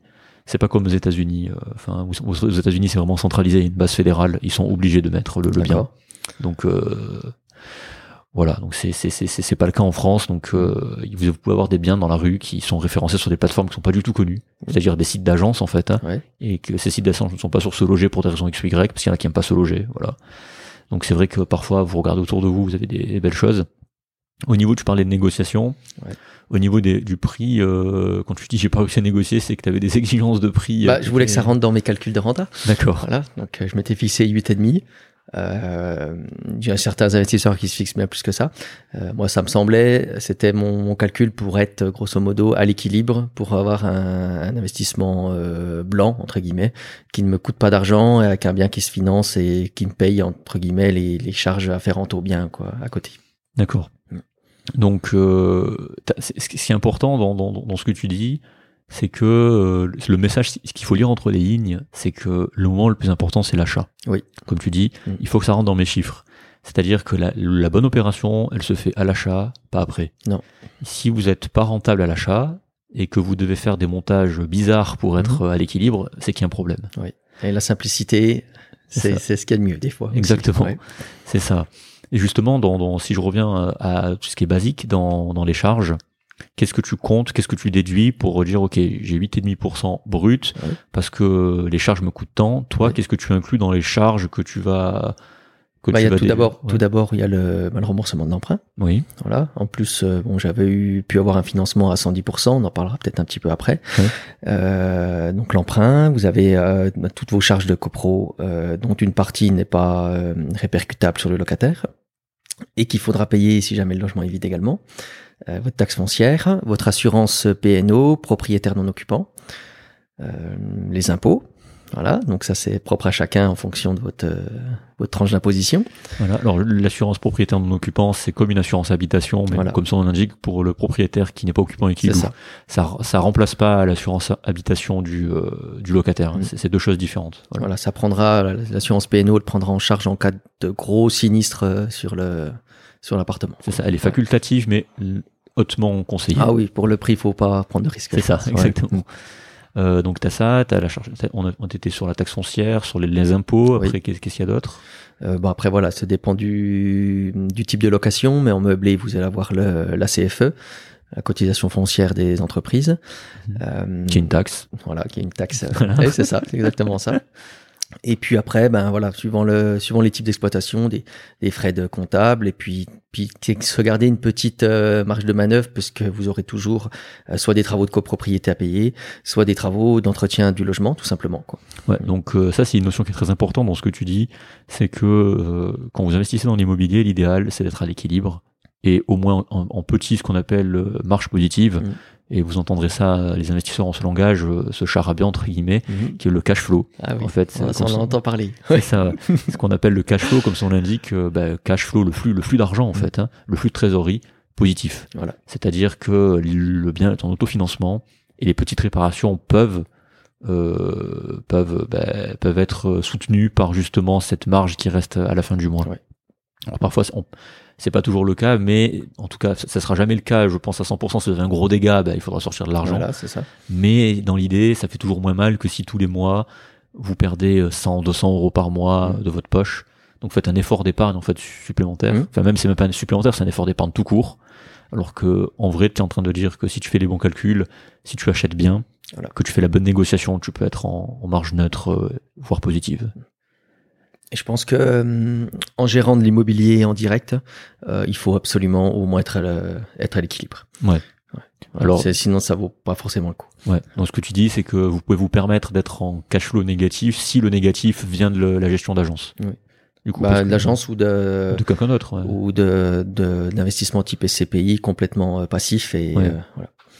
Donc ouais, donc là vous, je, te rejoins sur ce point-là, mm. c'est que le seul cash flow négatif que moi je tolère, si si, si les, c'est les frais d'agence qui me font passer un négatif, parce que ça peut être assez important selon le loyer que vous avez. Mm. Donc euh, là oui, c'est pas du, c'est pas vraiment du négatif entre guillemets, parce que vous payez un service, ça vous en, gestion, en gestion d'agence. En gestion d'agence, ouais, c'est ça. Donc ça vous rend vraiment service. Donc c'est pas, si c'est ça qui vous fait passer en négatif, bon, euh, après, chacun a sa, sa, manière de voir les choses, mais après, si c'est trop, c'est trop. Mais si c'est juste 50 euros de négatif, si c'est ça qui vous fait passer en négatif, voilà, il y a toujours moyen après vous, si vous voulez gérer vous, pas. C'est pour ça que investir près de chez soi, si vous avez la possibilité de gérer en direct. Après, ça prend du temps, oui. j'imagine. oui. Mais euh, mais voilà, il y a, y a, des solutions pour pour tout le monde, mais c'est quand même possible, même avec les frais d'agence, d'avoir du euh, de la marge positive, donc du, du cash flow positif. D'ailleurs, si, si, on parle vraiment basique, toujours une fois, parce que j'aimerais insister sur l'achat, c'est vraiment euh, le, le, moment le plus important de, de la vie du bien immobilier, c'est le moment où vous achetez vraiment. Euh, parce qu'il y a tout ce qu'il peut avoir comme défaut qu'on vous montre pas, tout ce que mmh. il y a vraiment des choses à regarder. Toi, euh, au, niveau de l'achat, qu'est-ce que tu regardes? Quelles sont les choses les plus importantes euh, Ouais. que tu regardes? Alors, je pose, je pose une question vraiment toute con. Ouais. Et elle oriente la suite de savoir si est-ce que je vais visiter ou pas. Ouais. Et la question que je- que j'ai, euh, que je pose aux agents ou que je pose aux particuliers quand je suis en direct, c'est euh, c'est un bien que vous avez acheté il y a longtemps ou pas? Ouais. Voilà. Et en dessous de 15 ans, je vais pas visiter. En dessous de 15 ans, tu peux Ouais. pas visiter. Mm. Alors pourquoi? C'est intéressant Je connaissais pas cette règle. Ouais. Que Ben, en dessous de 15 ans, euh, passé 15 ans, surtout en plus euh, les taux de, de l'époque, euh, on n'empruntait pas beaucoup sur sur plus que 15 ans parce que les taux étaient vraiment assez prohibitifs, Oui. les taux d'intérêt. Et euh, ben, au bout de 15 ans, en fait, les gens, ils ont, ça fait 15 ans qu'ils l'ont, ils ont payé le bien, ils ont plus de crédit sur le dos. D'accord. Et du coup, là, ils revendent, Oui. mais euh, ils vont revendre et ils vont accepter de revendre avec une petite plus-value Oui. parce qu'ils vont se dire quand même, euh, voilà.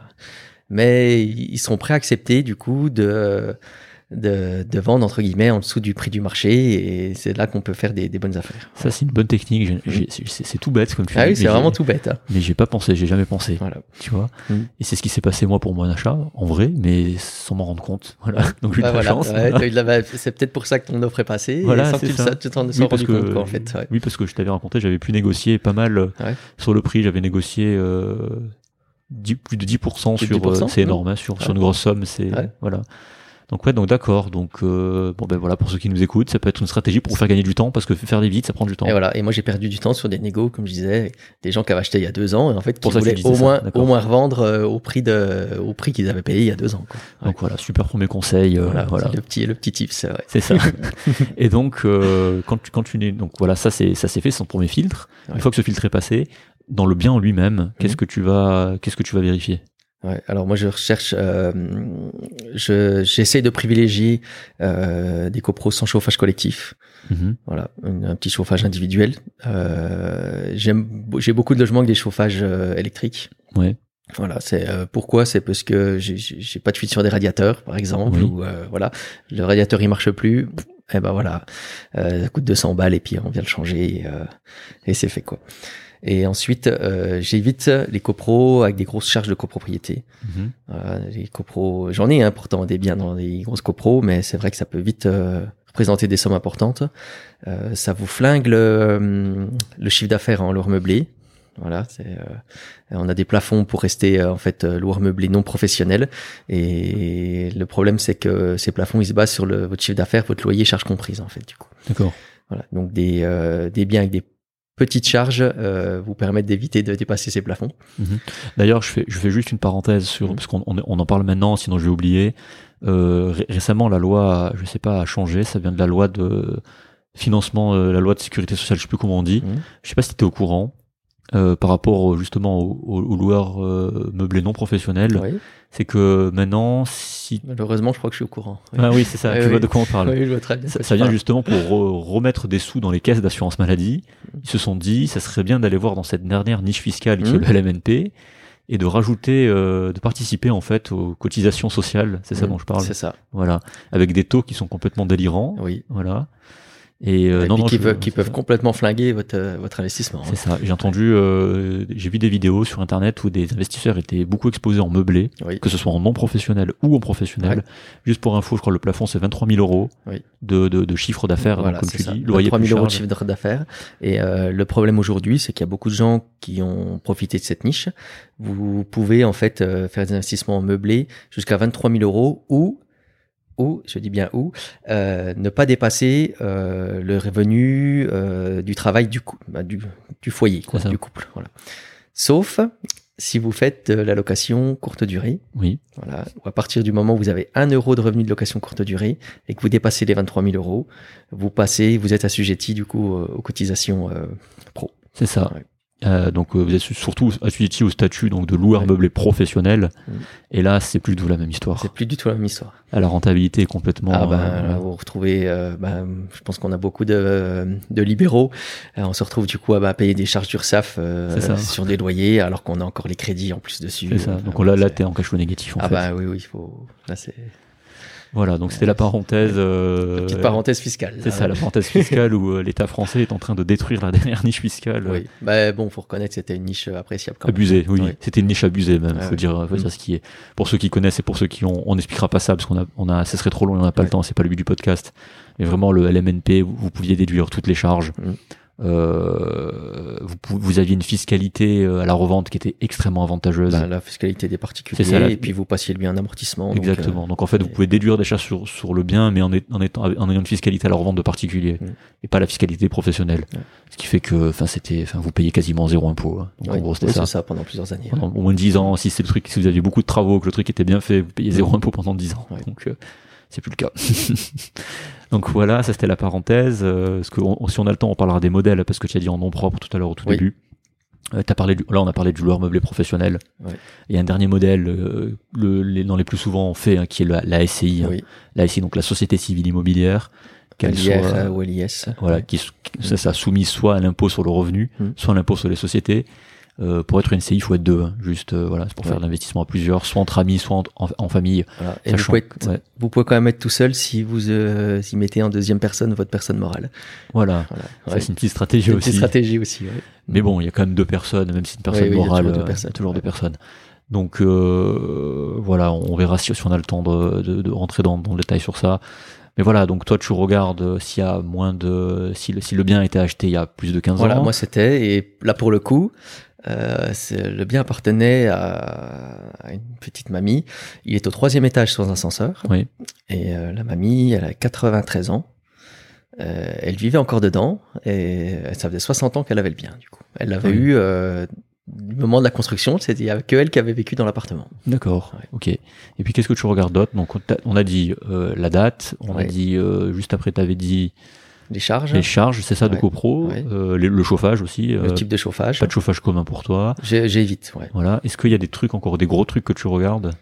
Ah bah, l'emplacement, hein, forcément. hein. Voilà, ça on le répétera jamais assez. La zone, voilà. Et on s'est promené tout à l'heure un petit coup dans le, dans le centre-ville de Besançon. Et moi, j'investis pas dans le centre-ville puisque euh, je considère qu'un logement doit avoir un, un stationnement. Ouais, ce qui fait du sens au final. Pour rentrer chez soi, quand on travaille, quand on a Ouais. besoin de se déplacer en voiture, ça fait ça fait du sens. Ça Voilà, dépend donc il faut ouais. qu'il y ait une possibilité de stationnement, soit une place de parking euh, privée ou collective, mais euh, voilà, qu'il y ait Ah. du stationnement à dispo euh, sur le secteur et inclus dans le logement. Après ça, ça peut se défendre euh, parce que dans les villes où tu es extrêmement bien desservi en transport en commun, il n'y a pas forcément besoin. Par, Mhm. par, par, par exemple à Paris, hein. Ouais. Paris, bon, là ça se peut discuter, mais c'est vrai comme dans une ville comme Besançon ou Marseille, c'est- Marseille qui est une grande métropole, mais enfin voilà, les transports en commun sont tout à fait terribles. Vous pouvez aller nulle part à Marseille en transport en commun, donc euh, Mhm. je, je te rejoins sur ce point-là dans, dans ce genre de Ouais, ville. et bon, je réalise beaucoup de travaux euh, de rénovation Ouais. euh, moi-même ou avec mon papa. Et du coup, quand il y a besoin de faire des travaux, moi, euh, j'aime bien pouvoir me garer à proximité aussi, quoi. D'accord. Ouais. Ouais. Et aussi, euh, dans ce que tu regardes, est-ce qu'il y aurait pas la, la toiture aussi, tout ce genre de... Je, je regarde, mais souvent on a le, on reçoit le, le carnet d'entretien de la copropriété. Oui. Voilà, qui vous donne les principales infos euh, avant de signer le, enfin, au moment de signer le compromis. Vous savez quand date la dernière rénovation de toiture, la dernière rénovation de la façade. Oui. Je me suis fait avoir sur une réno de façade, euh, bah, sur ce premier achat du coup. D'accord. Voilà.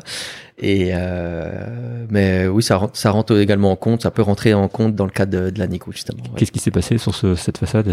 Alors sur cette façade, il y a eu une loi qui est passée euh, euh, qui disait que tout- qui dit qu'aujourd'hui tous les tous les renouvellements, les, les ravalements de façade doivent euh, bénéficier d'isolation par l'extérieur. Voilà, sauf à pouvoir prouver que ça n'a pas d'in- d'intérêt, mais euh, bon, euh, à l'heure aujourd'hui de d'urgence climatique, euh, voilà, c'est que c'est vous faites ravaler un immeuble, vous devez quasiment obligatoirement l'isoler par l'extérieur. D'accord. Et du coup, il y a une AG qui s'est votée euh, allez, un an après que, que j'ai acheté le logement. Donc une assemblée générale des Voilà, une assemblée voilà. générale extraordinaire. Extraordinaire. Voilà. Pour, pour faire passer le ravalement de façade, je m'y attendais dans les 4-5 ans, mais du coup, il est passé, euh, suite à cette loi, euh, il fallait que ça passe avant le 31 décembre, donc il est passé avant le 31 décembre, et on a eu le ravalement de façade dans la folie, quoi. D'accord. Ouais. ça, c'était qui n'était pas prévu au départ immédiatement. Ouais. Voilà, ok.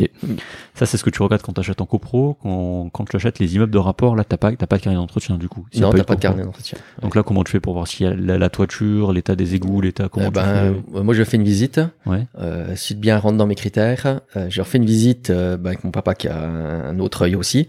Et si lui me valide le, le bien, euh, on y va. Ok. Voilà. Donc euh, tu vérifies qu'il n'y a pas de, de fissures vraiment euh, suspectes. Voilà, le euh, principal, c'est ça, c'est vraiment les, les fissures ben, voilà, qui pourraient donner des problèmes de structure. Ouais. Et, et la toiture, c'est vraiment les gros postes de dépenses. Quoi. Et tout ce temps de recherche, combien de temps, combien de temps ça te prend en fait le temps le- entre le, le processus justement de, de dire je veux acheter, je Mhm. pars en recherche, je fais Ouais. mon screening sur internet. Ouais. Euh, combien de temps ça te prend après de, de te déplacer, tout ça, par par jour, par semaine, par mois, enfin c'est. Alors ça fait un moment que je fais plus beaucoup de visites. Ouais. Voilà, parce que j'ai acquis des biens avec beaucoup de travaux, donc qui sont encore en, en cours de, de réalisation. Euh, mais euh, à l'époque, les visites, euh, j'en faisais pas tant que ça, puisque je faisais beaucoup de filtres avec bah, cette première question des 15 ans déjà. Et quand je visitais, je faisais une offre dans la foulée, et statistiquement, je, j'avais euh, 20% d'offres acceptées. Voilà, je faisais pour cinq visites, j'avais, euh, je signais un compromis. Quoi. Ok. Donc euh, t'enchaînais les, les, les offres, euh, pas en même temps, tu les faisais, j'imagine, ou aussi. Ah, tu ça m'est arrivé. Ah oui, d'accord. oui, oui, ça m'est arrivé de, de faire plusieurs offres et puis euh, et j'ai eu du bol. J'ai pas eu, à part pour une, les derniers investissements, j'ai pas eu à les financer en même temps. Quoi. D'accord. Ouais. Bon. Donc voilà, t'arrives sur ton premier bien. Oui. Tu l'achètes. T'as as pu négocier pas mal du coup son Ouais, prix. je crois qu'il est affiché à 78 000. Euh, c'est un bien qu'il fallait taper quasiment euh, entièrement. Il y a les menuiseries à changer, toutes les lecs à reprendre, les cuisines, salles de bain à refaire entièrement. Euh, bon, et puis j'en passe sur les, les peintures, euh, voilà, qui étaient les vieux papiers peints d'époque, Oui. euh, bah, bah, voilà, qui avaient 60 ans, quoi, hein, du coup. hein. Euh, donc du coup, je fais, euh, je fais une offre à, de mémoire à 60 000. Mhm. Et, euh, et je, l'agence IMO me fait, me fait passer le bien à 63 000 euros. D'accord. Non, non, non, non, non j'ai une bêtise. Ouais. Non, c'est 50, c'était 57 000 et on le fait à 60 000. Voilà, c'est ça. Ah oui, quand même. Ouais. Grosse, grosse Bah, négociation. grosse ouais. négo, ouais. Grosse négo. euh, euh, je signais sans clause suspensive d'obtention de prêt. J'avais déjà validé euh, le financement auprès de ma banque. D'accord. Donc ça, ça a joué, euh, a joué dans la, un petit peu dans la balance puisque le, ben, euh, la dame qui habitait dedans euh, avait retrouvé un logement dans la même copro, mais euh, deux étages plus bas, parce que le troisième sans ascenseur, ça commençait à faire beaucoup. Et du coup, elle payait un loyer, elle continue de payer les charges de copro, la taxe Mhm. foncière. Enfin voilà, c'est- elle avait encore beaucoup de charges à payer sur ce bien, et elle était pressée de le vendre. Du coup. D'accord. Donc euh, ce bien il passe et euh, tu dis que après tu t'as enchaîné? Euh, après, j'ai, j'ai pas enchaîné dans l'immédiat. Ouais. Ouais, parce que là, je- on arrive, euh, j'arrive à 30 ans. Euh, j'ai ma fille, euh, Méline, qui, qui, qui naît euh, le lendemain de la signature de la- de l'acte authentique. Ouais, d'accord. Voilà, on a failli accoucher chez le notaire. Ouais. Et, euh, et je me retrouve, bah, une année 2016, euh, avec toujours ma partie salariée, ma partie libérale euh, plein pot, la réno d'un appart Oui. et Un enfant. et un enfant, voilà en bas âge, ouais, à gérer Voilà. euh, au milieu. Donc, euh, Et comment tu fais pour gérer tout ça en même temps? Eh ben, du coup, j'ai plus de sieste l'après-midi. D'accord. Hein, voilà, c'est euh, sur la partie libérale. J'allais poser du carrelage, faire de la peinture. euh, voilà, j'y bouffe tous mes week-ends. On met neuf mois à retaper l'appart au final, Oui. sur les Ouais. vacances, sur les week-ends, sur voilà, tous les moments de dispo. Et, euh, et c'est là où je me dis, ouais, je sais pas si, si je vais pouvoir continuer à enchaîner. Hein, Yannick, il est marrant, mais euh, Ouais. voilà, euh, à Voilà. continuer les 60 heures par semaine, plus les enfants, plus euh, les travaux, les, voilà. je me dis non, là, il va falloir que, que je prenne une décision. Ouais, c'est c'est ce qu'on vous dit pas dans les formations immobilières pour ceux qui connaissent, c'est que ça prend beaucoup beaucoup beaucoup beaucoup de Ouais. temps, surtout quand c'est soi-même qui faisant les travaux. Oui. Ça c'est ce que tu as décidé de faire avec ton père. Ouais, parce que j'ai le, ben, j'ai la chance d'avoir le, euh, le savoir-faire. Ouais. Mais, euh, Après tu as appris sur le tas. hein, j'ai appris sur le tas. Ouais. Donc euh, je, je retiens trois choses de, de, de, de tout ce que tu nous dis depuis le début, c'est que il faut pas avoir peur de négocier. Non. Pas avoir peur de passer pour pour un débile. Ah non, mais ouais, ouais, faut, faut y aller. Il faut, faut vous dire que vous avez la personne en face de vous, vous la reverrez pas. Vous en, enfin, Voilà, et puis il faut pas mettre euh, D'émotion. dans le dans l'achat immo. C'est ça. Ouais. Et ça c'est le plus difficile à faire, je crois. Ouais, quand vous investissez, c'est vraiment vos chiffres. Si vous Mhm. rentrez pas là-dedans, euh, si ça rentre pas, ça rentre pas quoi. Ça rentre pas, ça rentre pas. Ah oui. Voilà, faut pas se dire ouais mais il est bien, le bien, tout ça. Voilà. Non. Ah oui, c'est sûr. Et puis il faut pas vous, vous projeter forcément vous. Moi, je me projette toujours dedans, à me dire est-ce que moi je vivrai ici. Mhm. Mais euh, voilà, je vais pas vivre derrière quand même ici après. Ouais, mais tu poses quand même cette Je question. me pose qui- quand même qui- cette question. qui est quand même, euh, je pense, importante, Ouais. euh, capitale et humaine aussi, parce que si euh, si vous achetez un truc et vous dites moi je vivrai jamais là-dedans, il y, a, y, a, y, a, de fortes chances que, que ça se passerait mal. C'est ce que ça, ah, oui, oui. parce qu'il n'y a pas que vous. Si vous vous y vivrez pas, mm. voilà. Après on a chacun nos standards, mais il faut pas, faut pas non plus, faut pas non plus abuser. Mm. Donc ça, je pense, c'est vraiment une bonne question à se poser.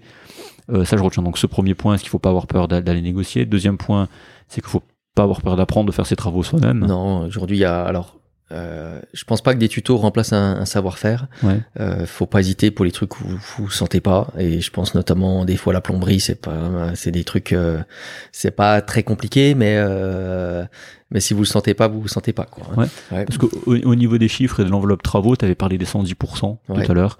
Euh, combien tu comptes d'euros par mètre carré pour faire une rénovation qui est bien pour pour un locataire?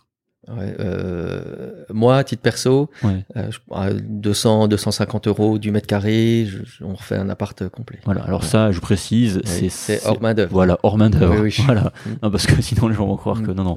Ce qui coûte le plus cher, c'est pas les matériaux, c'est vraiment le, la main d'œuvre. Même si, si, les prix des matériaux aujourd'hui euh, sont chers, flamber. Hein, c'est ça. Mmh. C'est beaucoup plus cher du coup maintenant. Mmh. Mais si jamais tu, tu, veux embaucher un artisan ou plusieurs, plusieurs artisans, vous pouvez, vous pouvez faire une règle de euh, deux tiers de main d'œuvre, un tiers de matériaux minimum. Ouais. D'accord, donc ça ferait combien en mètre carré pour Ça ferait 7 800 pour une réno euh, une réno complète quoi. D'accord, TTC. Ouais. TTC ouais. OK. Donc voilà, vous avez les chiffres euh, si vous voulez euh, commencer à faire des simulations mmh. tout ça. Euh, vous avez rendement locatif, hein, ça s'appelle Horis, Horis, H O R I Z.io mmh. Qui est ex rendement locatif. Hein, si vous tapez rendement locatif, il va vous tomber sur Horis de toute façon, voilà. C'est un très bon calculateur. C'était vraiment pouvez... un très bon calculateur, je l'utilisais à l'époque. Euh... Voilà, où là vous pouvez, si vous n'avez pas de fichier Excel, si vous savez pas quelles sont les charges afférentes, justement, on disait à la vie du bien immobilier, vous allez sur ce site, vous créez un compte, c'est tout à fait gratuit, vous avez des, c'est, enfin, il y a l'offre gratuite est assez euh, pléthorique. Ouais, déjà bien rempli quand même. C'est ça. Vous pouvez vraiment voir quelles sont les charges qui vous attendent au niveau du bien immobilier et ils notamment, la, notamment la fiscalité. Non, non, c'est ça qui est important. Ah, ouais. Cet outil est très puissant parce qu'il vous calcule la fiscalité ouais. et c'est vraiment presque à l'euro près. Moi, je l'ai beaucoup utilisé aussi et c'est vrai que ce qui s'est passé pour pour pour mon bien immobilier, ouais. c'était exactement ça. Donc il euh, n'y a pas il y a pas de piège. C'est vraiment un très très bon outil. Donc euh, je disais la négociation, faire les travaux. Mm. Et puis, euh, ben, la troisième chose, c'est euh, c'est pas de poser de questions et d'essayer. Ouais. Allez. Ouais, c'est voilà. Toi, t'es, faut, faut, faut, pas forcément réfléchir trop et se dire allez, on y va et on trouvera des solutions. Euh, voilà, à tous les problèmes. De voilà, façon. là vous avez de toute façon une petite introduction. euh, Enfin, Stéphane nous a donné ses chiffres, sa manière de raisonner pour acheter. Euh, on a parlé donc du coup de de ce qu'il regardait en copro, au niveau des immeubles de rapport, ce qu'il regardait donc euh, la toiture, les fissures. Au Oui. final, c'est toujours la même chose. Hein. Euh, surtout se poser la question est-ce que moi j'y vivrai? Parce Oui. que ça ça détermine si vous allez avoir du flux de locataires ou pas. Euh, donc là t'arrives t'as ton bien t'as ton enfant qui arrive Ouais. t'es fatigué tu te rends compte que Ouais, J'arrive en fin d'année, je me dis ça a été lourd, ça a été lourd pour mon couple aussi. ouais parce que parce justement que- ben, on, peut, on peut en parler tout de suite je voulais en parler après mais justement euh, elle te elle comprend justement t'accompagne à ce moment-là elle te soutient Bah, euh, c'est un... Et puis celui-là, c'est un investissement qu'on a fait euh, en indivision en plus, du coup, à D'accord. 50-50. ok Hein, euh, bah, moi, j'étais en plus au taquet de mon ma capacité d'épargne et euh, voilà le fait elle elle avait à part un petit crédit euh, sur la SCPI du coup euh, elle avait pas elle avait une capacité d'emprunt qui était euh, optimale. Et voilà on a c'est ça qui a fait qui a fait qu'on a pu faire euh, aussi cet investissement là en locatif du coup derrière. D'accord. Ouais. mais, Mais- elle, elle te soutenait elle elle comprenait. me soutenait elle est venue faire quelques travaux aussi. D'accord. Et euh, aujourd'hui elle m'a mis des freins quand même. Aujourd'hui elle t'a mis des freins. Ah oui, oui, oui. d'accord. Parce Oui, qu'elle en oui, avait- elle en a marre que tu passes ton temps à faire des travaux C'est ça. D'accord Elle parce en a marre, elle euh, voilà, on est toujours dans le même appartement. Euh, ça fait moi ça fait dix ans que j'y suis quoi, hein, Oui. du coup. Mais elle, elle voudrait qu'on soit maintenant j'ai un deuxième enfant en plus, donc euh, qu'on ait un, un petit pavillon quoi. ouais d'accord Mm. donc là elle te pousse à faire ça du coup On pousse à faire ça. Oui, c'est tant qu'on n'a pas de maison, pas de nouveaux projets. D'accord. tu penses que tu vas tenir? On verra suivant les opportunités. Mais oui, oui, on va essayer, on va essayer de, on va essayer quand même de, de pas trop se, se froisser. D'accord. Donc, euh, tu fais cet achat, t'es fatigant. Non, j'insiste à prendre du temps. hein. Oui. Ça, c'est dans les, les formations euh, immobilières. euh, on en a parlé en off avant le podcast. C'est qu'on va vous vendre des, euh, des belles choses. On va vous Mhm. vendre des, des modèles, les modèles de colocation, des tout ce que vous voulez, du meublé, du Airbnb. On va dire oui, c'est rentable. Vous pouvez de- comment devenir rentier en immobilier Mais Ouais, trois mois. ouais, en trois Ouais. mois, c'est pas vrai. On vous le dit, spoiler alert, c'est c'est c'est pas vrai du tout. Et c'est bien de prendre du recul par rapport à ça, et ça prend vraiment du temps, et on n'a rien sans rien. Et c'est ça qui est admirable, c'est que tu continues les soins. Je pense avec, euh, comme tu disais, avec le même amour de la profession, Mm. le même intérêt pour les gens, avec vraiment cet objectif en tête. Euh, si je veux améliorer mes conditions de travail, si je veux avoir du temps pour moi, pour Mm. mes enfants, pour mes proches, il faut que je fasse un truc. Ouais. Sinon, je, ça sera pas ça possible. dépend que de moi. Ça, C'est ça. C'est sûr que ça viendra pas d'ailleurs en fait. C'est ça exactement. Et puis j'imagine que le, le fait d'avoir, euh, en tout cas, subi le, le cancer, vaincu le cancer, je pense que ça motive aussi.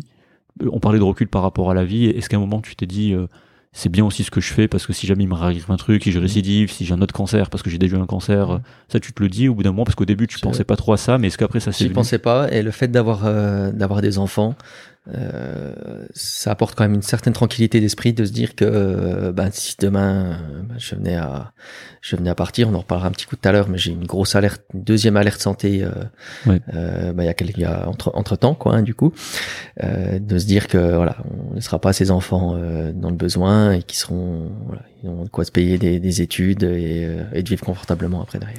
Bon, en parler maintenant. Tu peux la deuxième malade santé. Tu dis entre temps, c'était euh, c'était quand? Alors c'était euh, été, c'était juste après la Coupe du Monde, euh, été 2018. D'accord. Donc c'est bien après en fait le début de ton parcours immobilier pas Euh, oui, c'était en plein milieu. en plein milieu. Ouais. Donc euh, on va peut-être laisser ça pour tout à l'heure. Donc Ouais. tu, tu, fais ton premier bien, tu Mm. mets un peu de temps pour enchaîner ton deuxième parce que tu es épuisé.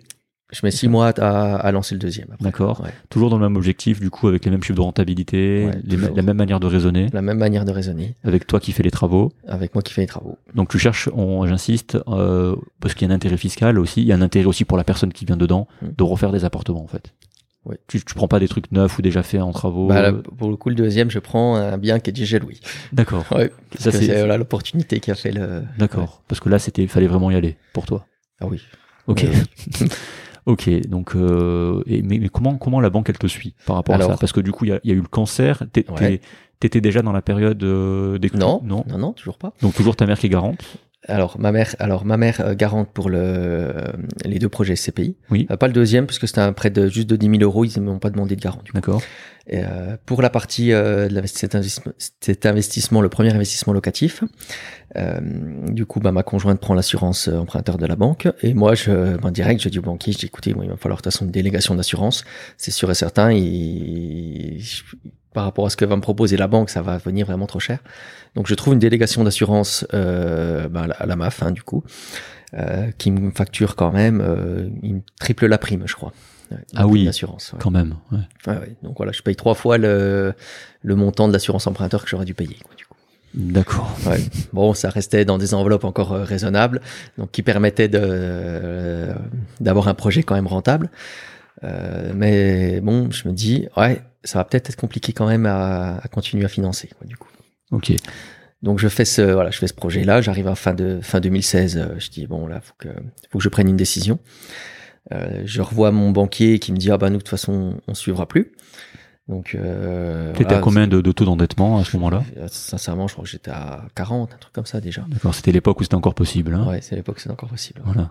Parce que là, c'est Ouais. limité à 33 hein, pour ceux qui nous écoutent. Là, on enregistre le, le 23 mars 2022 Oui. et depuis pas longtemps, euh, depuis euh, janvier, je crois, c'est ça? Euh, janvier, ça a été mis en place. Je crois que ça fait un ou deux ans que c'est annoncé. hein, Ouais, quand mais, hein. vraiment mis en place de manière stricte et appliquée, Mm. où vraiment toutes les banques l'appliquent de manière stricte au sensu. C'est vraiment 1er janvier 2022. C'est ça. Donc ouais, t'étais à 40, donc la banque veut plus te suivre. Alors la, comment- banque, la banque veut Ouais. plus me suivre. Je me dis bon, euh, et, et je voilà, j'ai- j'ai- je rencontre quelqu'un qui est dans une banque euh, concurrente. Oui. Voilà, et je dis euh, j'ai envie de continuer à investir. Je par contre je suis bloqué. Il faut me reprendre euh, tous mes crédits et me les relisser euh, sur 20 ans Pour diminuer ton endettement, du coup. pour diminuer mon taux d'endettement. Donc un refinancement. Un refinancement. ouais. Ok. Donc je passe d'une mensualité de 1000 euros pour ma résidence principale à 250 euros. D'accord. Voilà. Ok. Euh, les CPI, c'est pareil. Je payais, euh, c'est un équivalent de 400, euh, 400 euros. euh, je reviens à 200, 240 également. Euh, pour le prêt locatif là actuel, euh, ça revient grosso modo kiff kiff, à peine moins cher. Il y avait une trentaine d'euros d'écart.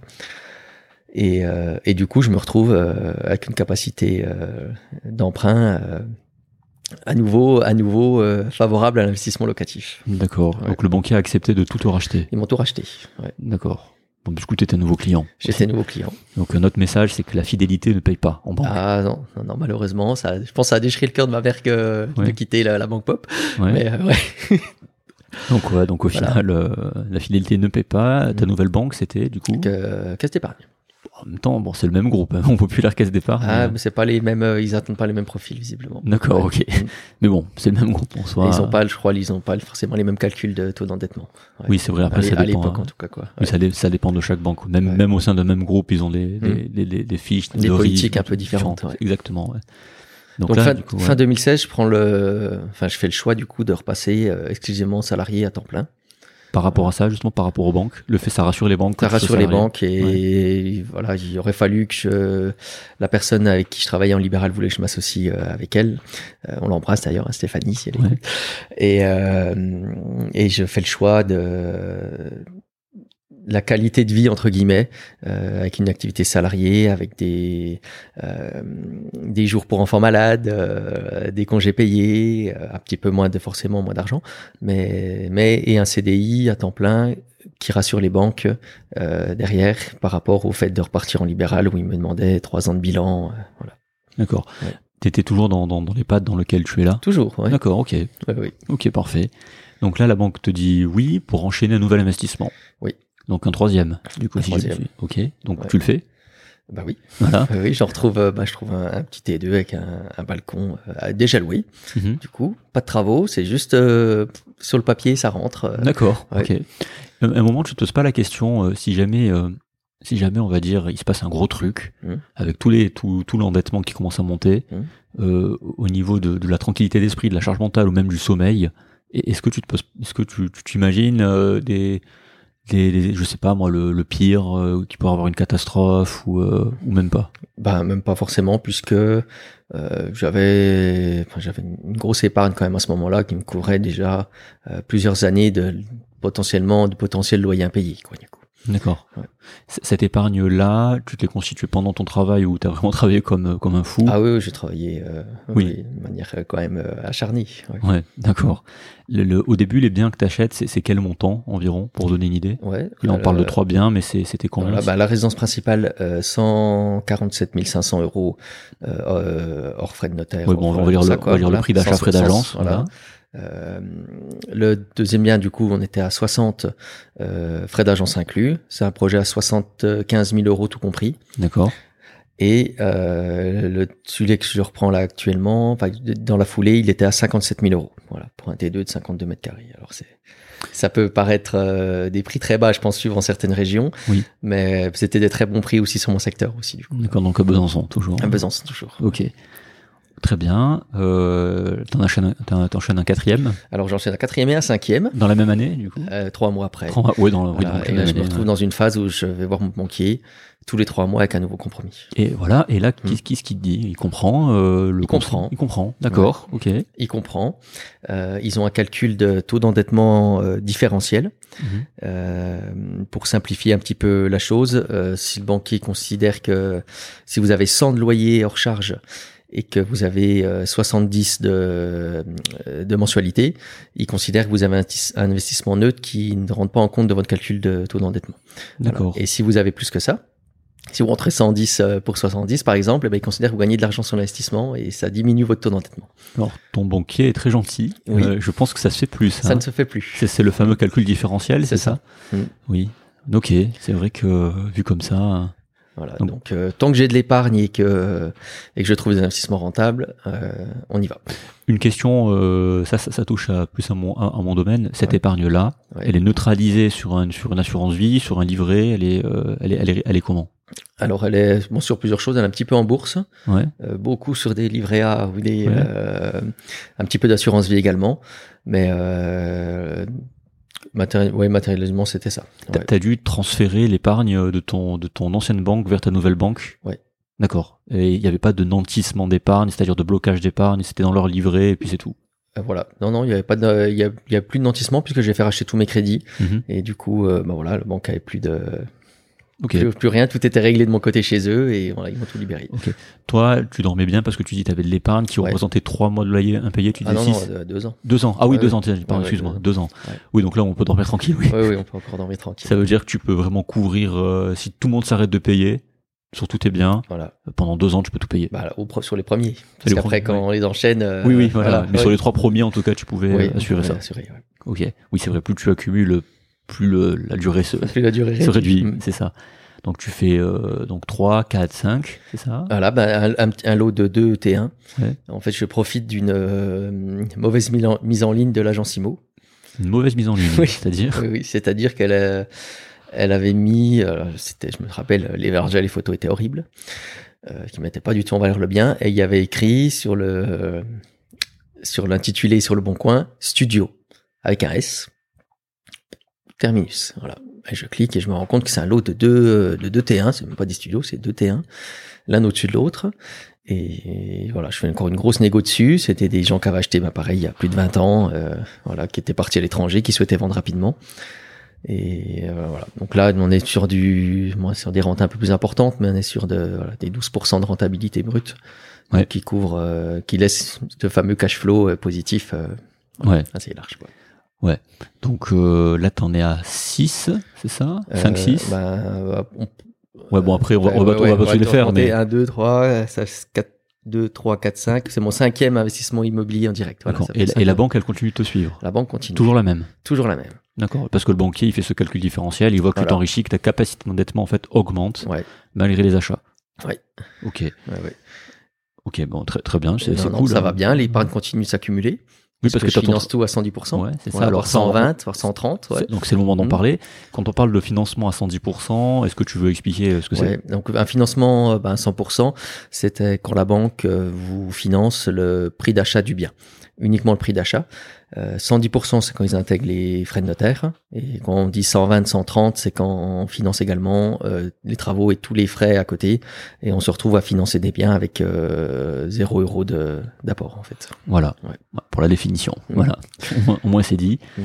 Euh, donc j'insiste, euh, tu continues de travailler en tant qu'infirmier C'est ça. à, à temps plein, Ouais. j'insiste. Euh, L'immobilier, donc euh, encore une fois, j'insiste, c'est vraiment pas passif comme on peut vous faire croire les Non. formations immobilières. Ça demande beaucoup d'énergie.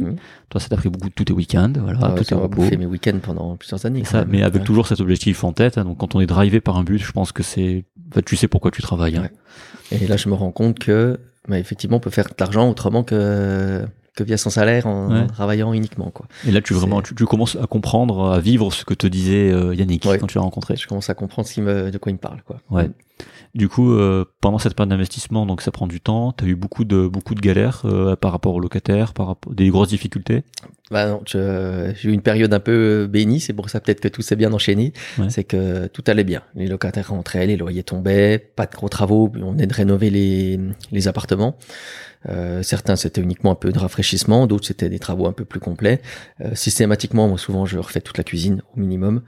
Euh, voilà, je repars sur des biens vraiment propres et et on et, et tout se passe bien. C'est les premiers, ça s'enchaîne jusqu'à ce qu'à un moment la banque me dise Ouh, monsieur, mais vous êtes quand même dans un emballement immobilier, quoi. hein. Un emballement immobilier, Oui, c'est t'a un dit. emballement immobilier. On m'a dit ça. C'est ce que mon conseiller m'a dit sur le retour de euh, la SACEF, qui est la caisse de garantie de, de, de la caisse d'épargne, du coup. D'accord.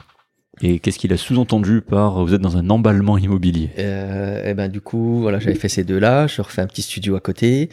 Je rachète euh, un T2, euh, un T2, un autre studio, et je retrouve encore un, un T2. Alors pourtant, c'était un montant euh, entre guillemets dérisoire, mais euh, mais euh, voilà, ça. Et la banque me dit ah non, ce coup-ci on finance pas. D'accord. Mm. Donc ils t'ont mis un stop. Ils m'ont mis un stop. J'avais signé sans coût suspensif d'obtention de prêt, ce qui Ouais. était ma petite marque de fabrique pour faire passer mes négos. Oui. Et bah, je me retrouve à dire, bon, bah, allez, bah, celui-là, voilà. c'était pas un gros montant, heureusement, mais je bouffe la, la moitié de ma capacité des- de mon épargne à dire, euh, je le paye content. D'accord. Voilà. ok.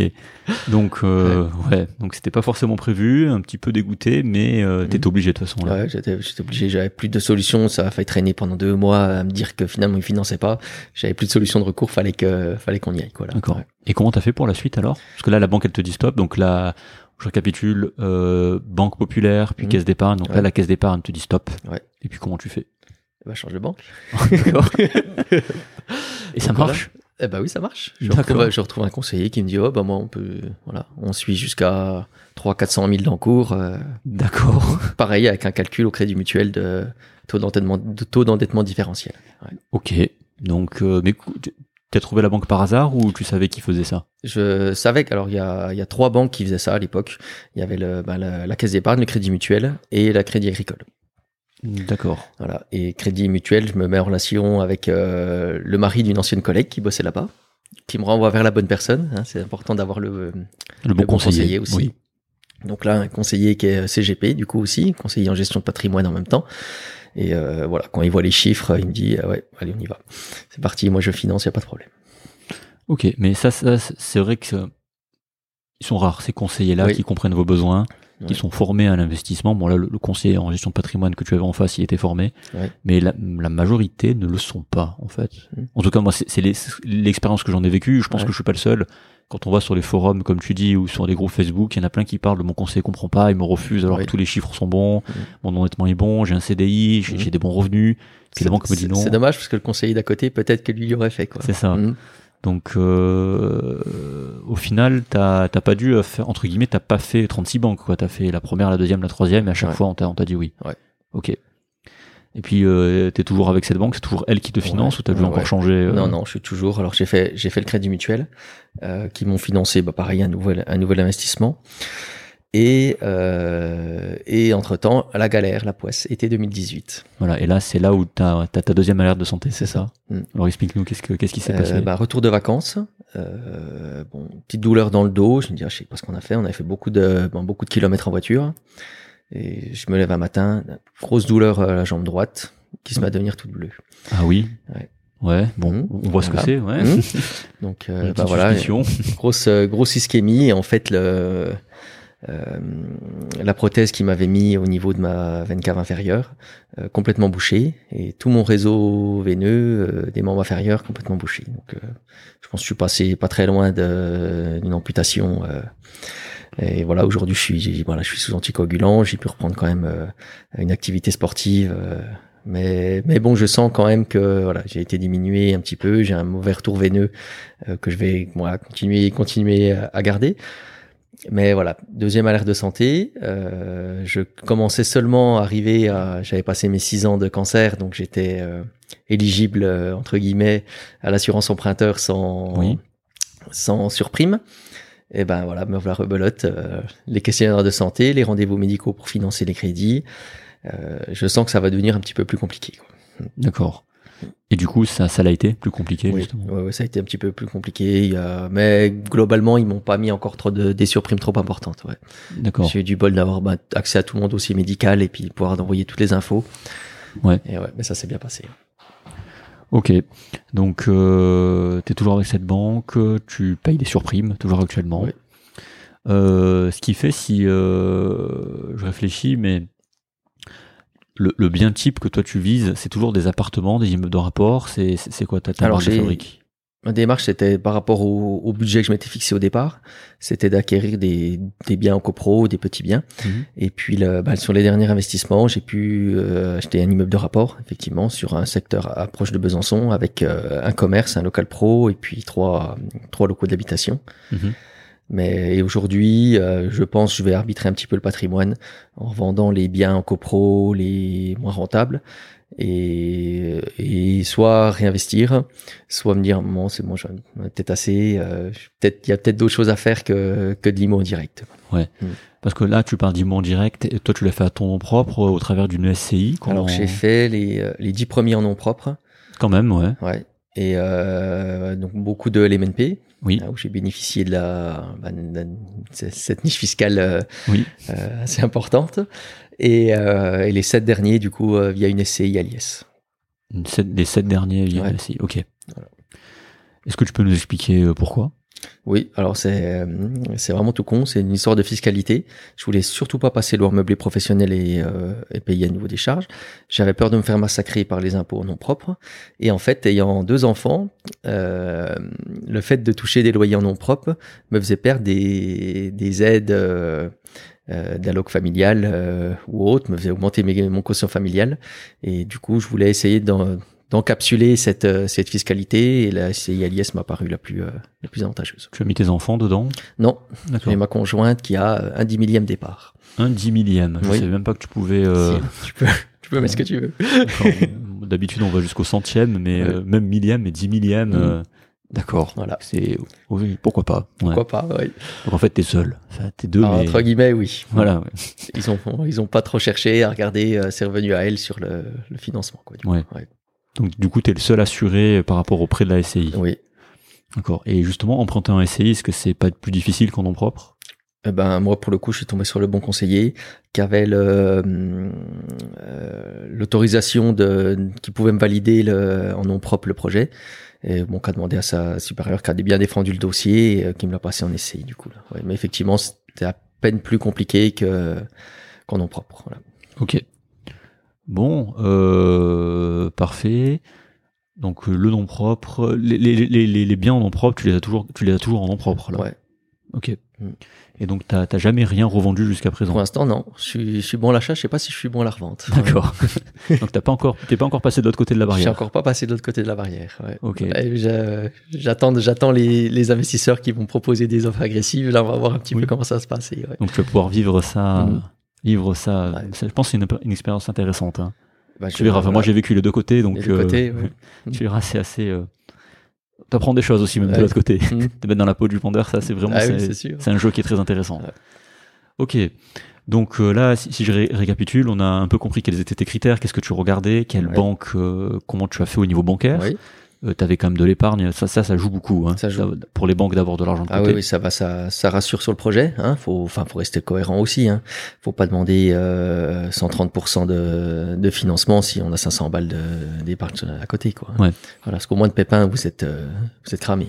hein. C'est ça.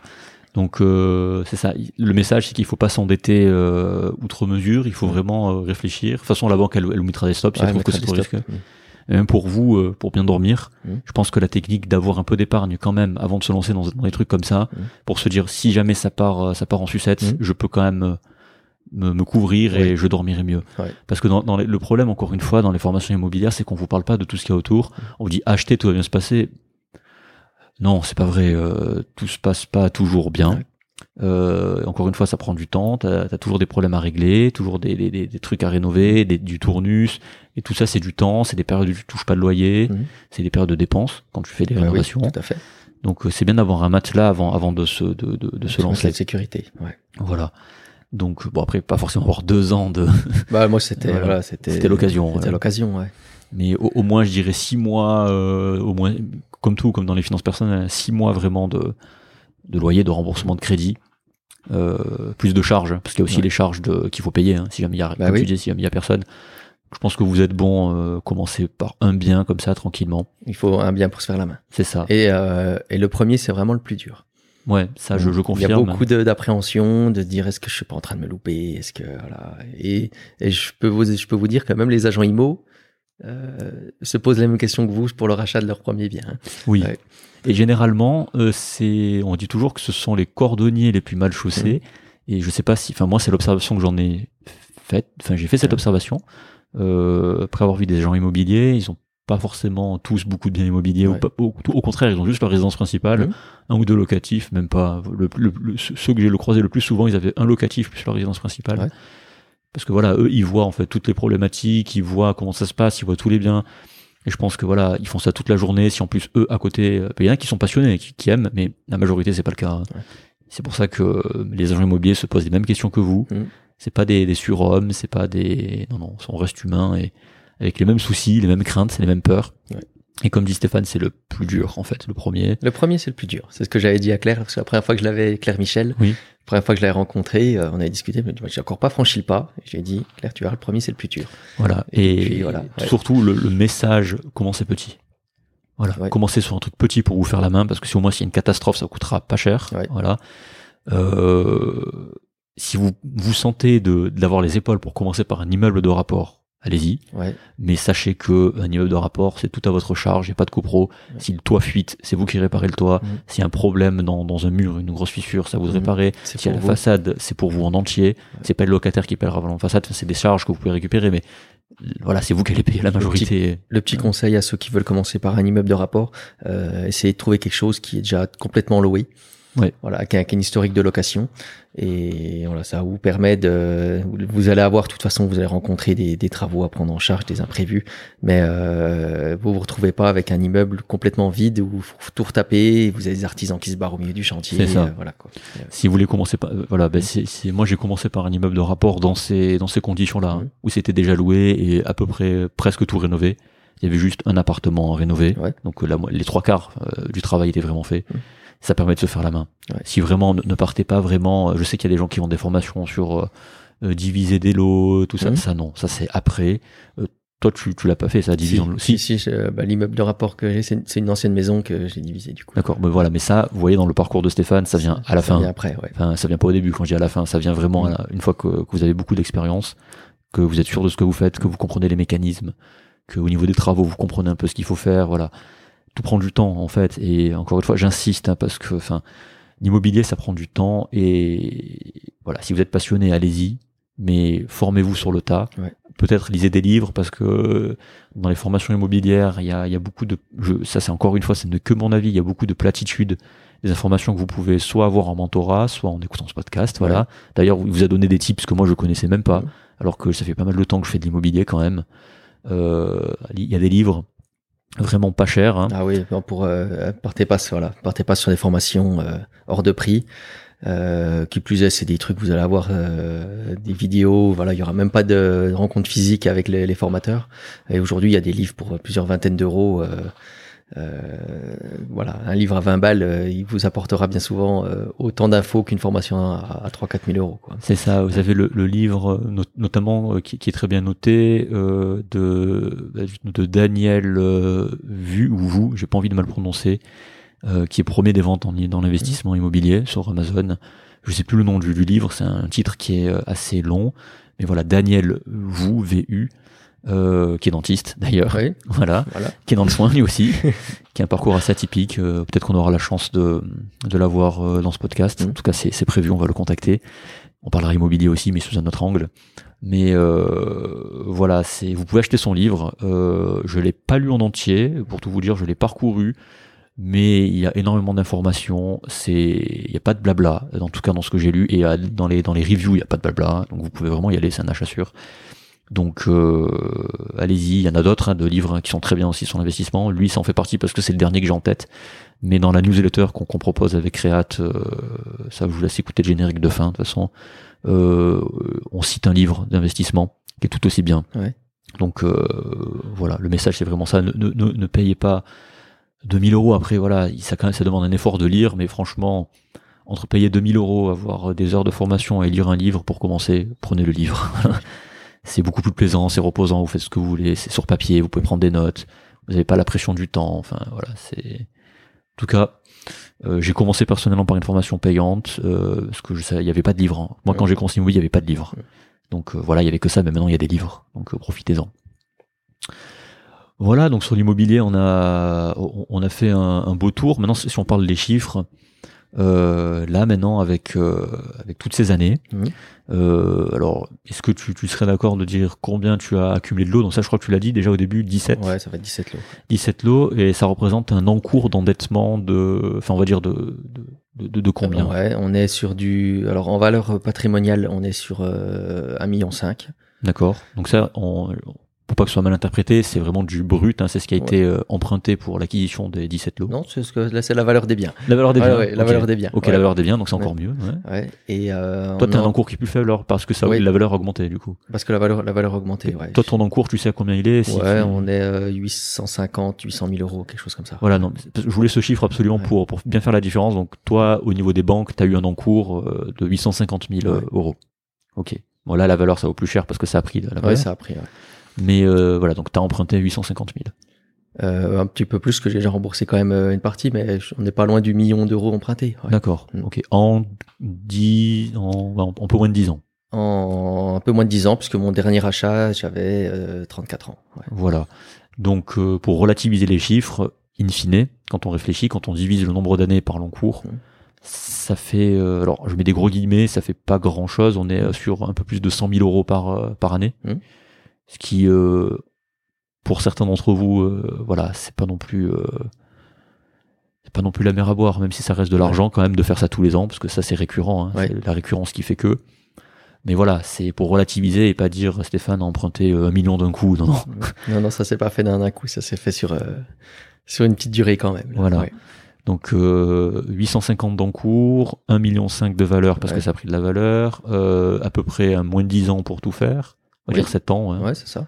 Enfin, même plus parce que après il y a la résidence principale, il est SCPI, donc ouais, si on lisse, on, on peut dire un, un bon 7 ans. Voilà. Si euh, À partir du moment où j'ai, euh, ouais, il y a eu cinq années euh, d'investissement locatif Voilà, direct. Ouais. plus après tu, tu rajoutes un peu de temps sur les SCPI, plus Ouais. la résidence. Donc on va dire en, en 7 ans, euh, Mhm. si on lisserait, ça fait sur 7 ans. Euh, au niveau des revenus passifs que ça te procure, Mhm. Euh, d'ailleurs ça va permettre de faire le lien avec, euh, avec la suite. Là ça te, ça te génère euh, combien? On va être là sur les, la dernière, la dernière réno des derniers lots, mais on devrait tourner entre 12 et 13 000 euros de revenus locatifs mensuels. Voilà, à ça tu enlèves on enlève euh, bah, ouais, 4500 balles de crédit, voilà. Voilà, Mhm. c'est ça. 1000 balles de taxes foncières, Oui, Mhm. les charges de copro euh, lissées sur tous les lots, euh, avec les travaux par-ci par-là, on est encore à 1000 euros.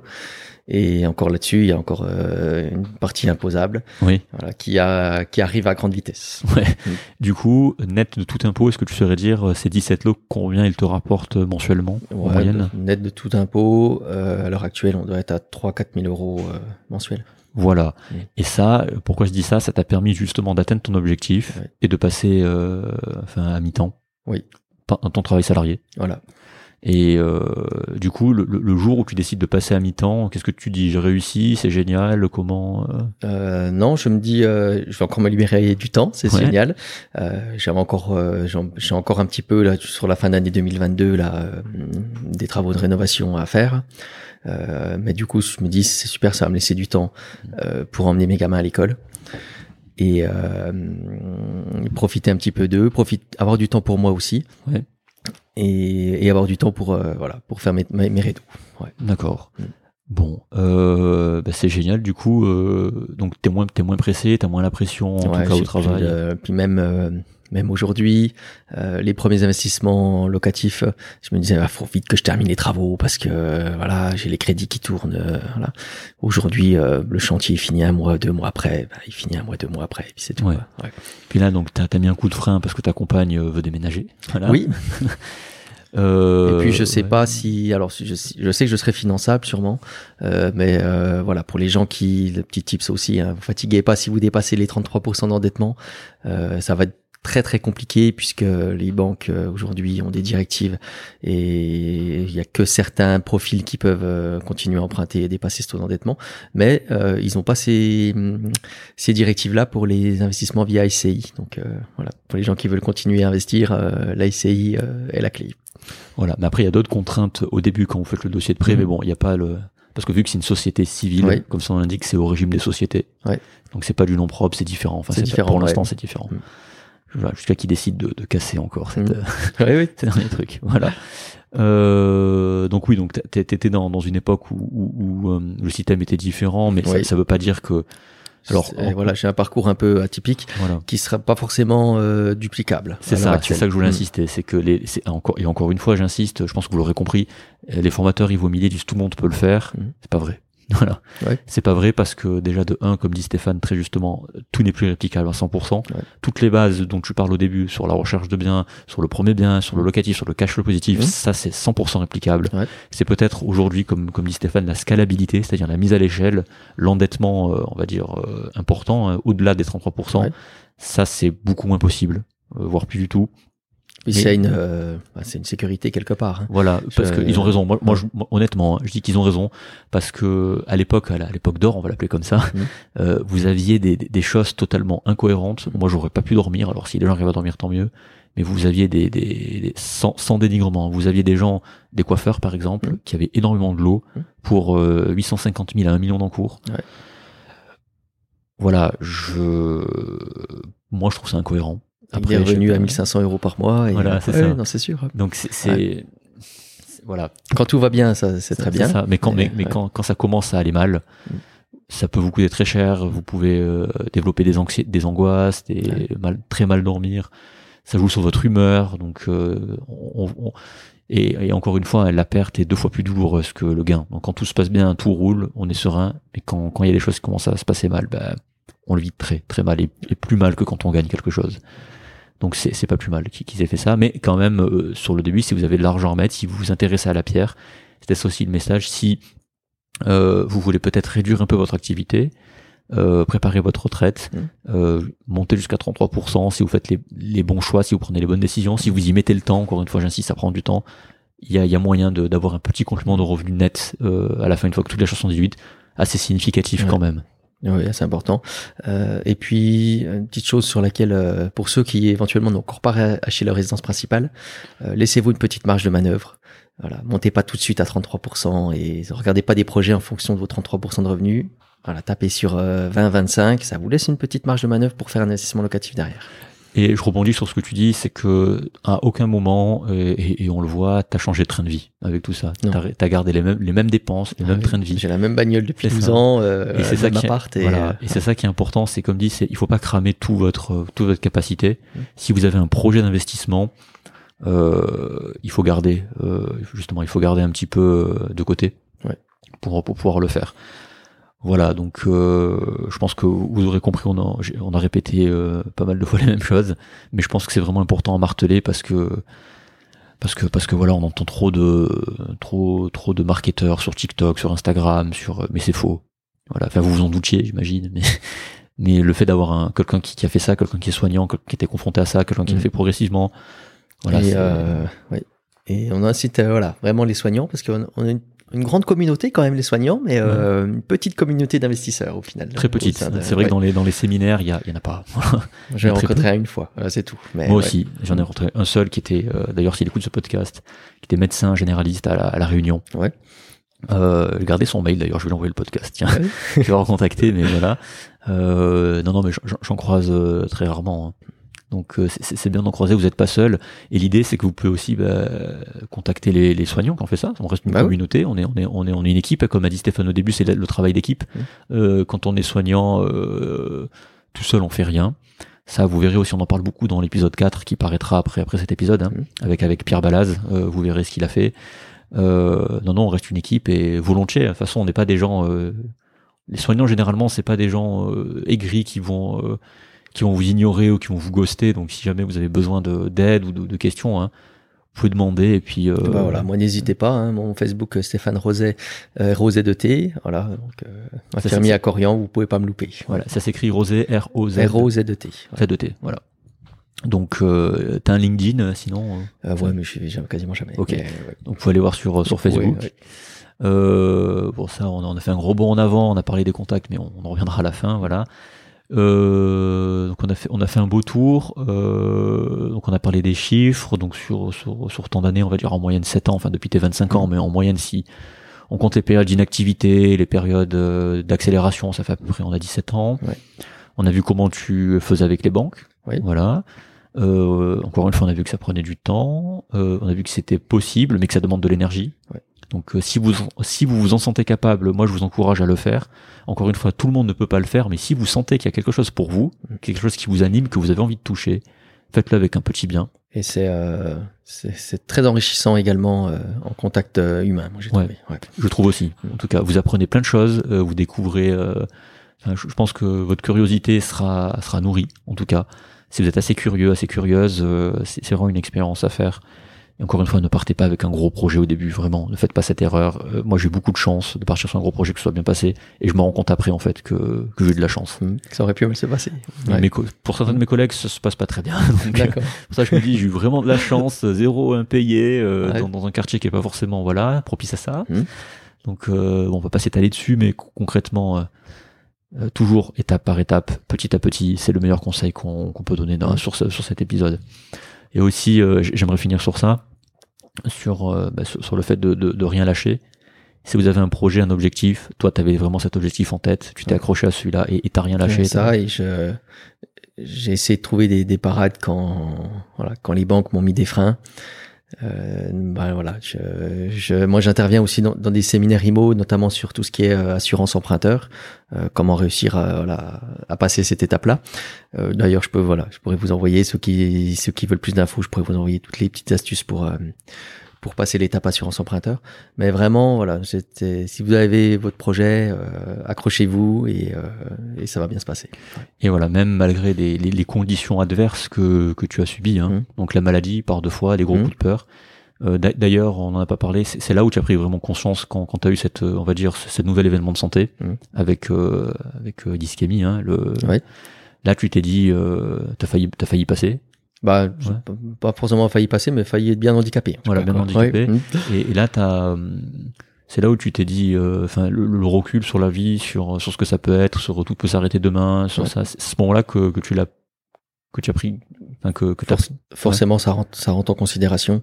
Et voilà, c'est ça qui m'a boosté sur le de mettre le dernier coup d'accélérateur et puis où j'ai fait. Euh, bah voilà, l'année 2019, euh, bah, 9 bien en tout, je crois, 9 sur 2019. Ah oui, quand même. Oui. ouais, C'était vraiment l'année des bah, le, Voilà, il est les, les 7 d'un coup, entre guillemets, quoi. Ouais. ouais. Mm. Donc, euh, sachant que si jamais il t'arrive un truc, on est d'accord, les assurances, les, les, biens sont remboursés. Ouais, c'est ça. Voilà. Donc, ça veut dire que tes enfants sont à l'abri. Euh... Mes enfants sont, entre guillemets, à l'abri, mais il faut que je me penche sur la question puisque ça va rentrer en charge euh, exceptionnelle. Oui. Voilà. Et enfin, en rentrée exceptionnelle euh, et qui va être fortement imposée, quoi, du coup, là. C'est remboursement de prêt si jamais il m'arrive quelque chose. Ouais. D'accord. Mm. Ok. Mais voilà, de toute façon, euh, t'as atteint ton objectif et c'est ça qui est, ça que je trouve qui est beau. Tu as mis le, le, la volonté qu'il fallait, et puis tu t'es battu jusqu'à la fin, dans tous les sens du terme, mmh. par rapport à ton parcours. Et voilà, c'est vraiment le message que, par cet épisode, que qu'on voulait vous transmettre. C'est qu'on pouvait investir, on pouvait trouver des moyens pour exercer mmh. sa, sa, profession, sans se mettre la pression. Alors certes, ça demande encore une fois du travail. C'est pas du jour au lendemain où vous allez, euh, ben, où vous allez générer des revenus passifs comme ça à la hauteur de, de Stéphane. Hein, ça mmh. prend du temps. Mais voilà, le, ça se construit petit à petit. Petit voilà. à petit. L'effet boule de neige. C'est ça. Ouais. C'est l'effet cumulé. Hein. Mmh. Voilà, un très bon livre d'ailleurs de Darren Hardy à lire, encore une fois. Mais voilà, c'est vraiment l'effet boule de neige et vous vous rendez compte euh, plusieurs années après de ce que vous avez fait. Ouais. Et l'idée, c'est de prendre aussi du plaisir sur le chemin. Si jamais ça vous embête de faire de l'immobilier, faites autre chose. Ne faites pas ça. Ne vous dites pas ouais euh, les autres investissent dans l'immobilier, euh, il faut juger de l'immobilier. Non, mmh. si vous partez dans ce raisonnement, c'est pas bon. Il faut que ça reste euh, un plaisir quand même. Hein. Oui. Faut pas que ça devienne voilà. une contrainte. Ouais. C'est ça. Et voilà, encore une fois, si vous sentez d'attaque pour faire ça, mmh. testez. On sera ravi de vous aider, moi ou Stéphane. Mmh. Je pense qu'on peut répondre à la majorité de vos questions qu'on s'est posées aussi quand on a ouais. débuté. Donc euh, voilà. Euh, ben on a fait un beau tour, je pense, sur, sur, sur ton parcours, sur l'immobilier. Mmh. C'est vrai qu'on n'a pas trop parlé des, des, des stratégies euh, d'achat, hein, mais c'est vrai qu'il faudrait un podcast entier, juste pour ça. Ouais. Euh, on a essayé de voir un peu ce que tu regardais au début, euh, comment tu calculais tes chiffres, euh, rendement locatif, hein, mmh. oris.io, voilà le, le, site internet pour calculer sa rentabilité. Euh, on va pas rentrer plus dans le détail, je pense, c'est pas c'est pas nécessaire, c'est pas le, le but du podcast. Ce que je te propose pour pour terminer, c'est de poser les, les, les, fameuses questions de fin. Oui. Voilà. Euh, encore une fois, euh, inspiré de, de, de, Mathieu Stéphanie, de son podcast Génération Do It Yourself, que je vous encourage à aller écouter. Vraiment, pour moi, ça a été. Euh, il, parlait de déclic, euh, Stéphane. Mmh. pour moi, ça a été un vrai, un vrai déclic. J'ai fait le, le, le, binge listener, comme on dit, vraiment tout, tout écouter en une courte période de temps.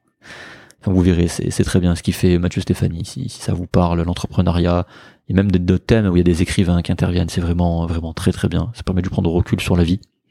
Et j'en sors vraiment grandi de, de, des podcasts de Mathieu Stéphanie. Donc voilà, euh, la première question que, que je vais te poser, c'est toi, euh, comment, comment tu progresses? Comment je progresse? Ouais. Euh, moi, je progresse. Euh... c'est assez vaste comme question quand même. Ouais, ouais tu peux répondre ce que tu veux. Il n'y a pas de bonne réponse. Il n'y a pas de, pas de réponse juste une réponse fausse. Non, je progresse dans le sens où, où je prends beaucoup de recul maintenant sur beaucoup de choses. Euh, je prends beaucoup de recul. Je prends du recul sur l'IMO hein, quand même, où j'envisage, ben voilà, de, de vendre et me séparer d'une partie du, du parc pour toujours me libérer ben, du temps. Euh, et j'ai voilà le prochain objectif de progression, c'est d'arriver à, à, trouver un bon compromis entre le, la partie euh, plaisir pour moi et les prochaines étapes, ça va être la découverte du monde. Découverte du monde. Oui, découverte du monde. Faire un Ouais, tour ouais. du monde, du coup, c'est ça? Pas forcément pas, pas un tour du monde puisque bah voilà j'ai des enfants et je me vois pas euh, euh, les déraciner entre guillemets. Euh, J'ai Ouais. bon, des, des copains investisseurs qui, qui qui ont fait ça, qui partent faire le tour du monde avec les enfants. Moi je me vois pas forcément les déraciner, mais j'aimerais trouver un rythme euh, voilà sur euh, toutes les six semaines partir euh, une semaine en vacances en fait dans un autre pays. Ok. Ça, euh, je me permets de rebondir sur ce que tu dis. C'est ce qu'on trouve.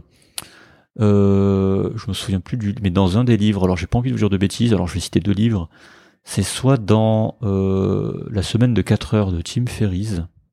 Là si tu veux. Ouais. parle, on va pas vérifier. On a pas le temps. mais euh, je, je pense qu'il parlait de mini retraite. Ouais. C'est ça qui, qui, qui valait mieux faire des, de manière générale, sans parler investissement, sans de faire des mini-retraites, c'est-à-dire de prendre des périodes de travail. De, en plus, c'est ça, le chiffre, je crois, c'est en six semaines, et puis de prendre après euh, trois semaines, quatre semaines de, de pause, puis repartir sur six semaines de travail. Puis Ouais. il y, a, il y a, je crois que c'est dans ce livre.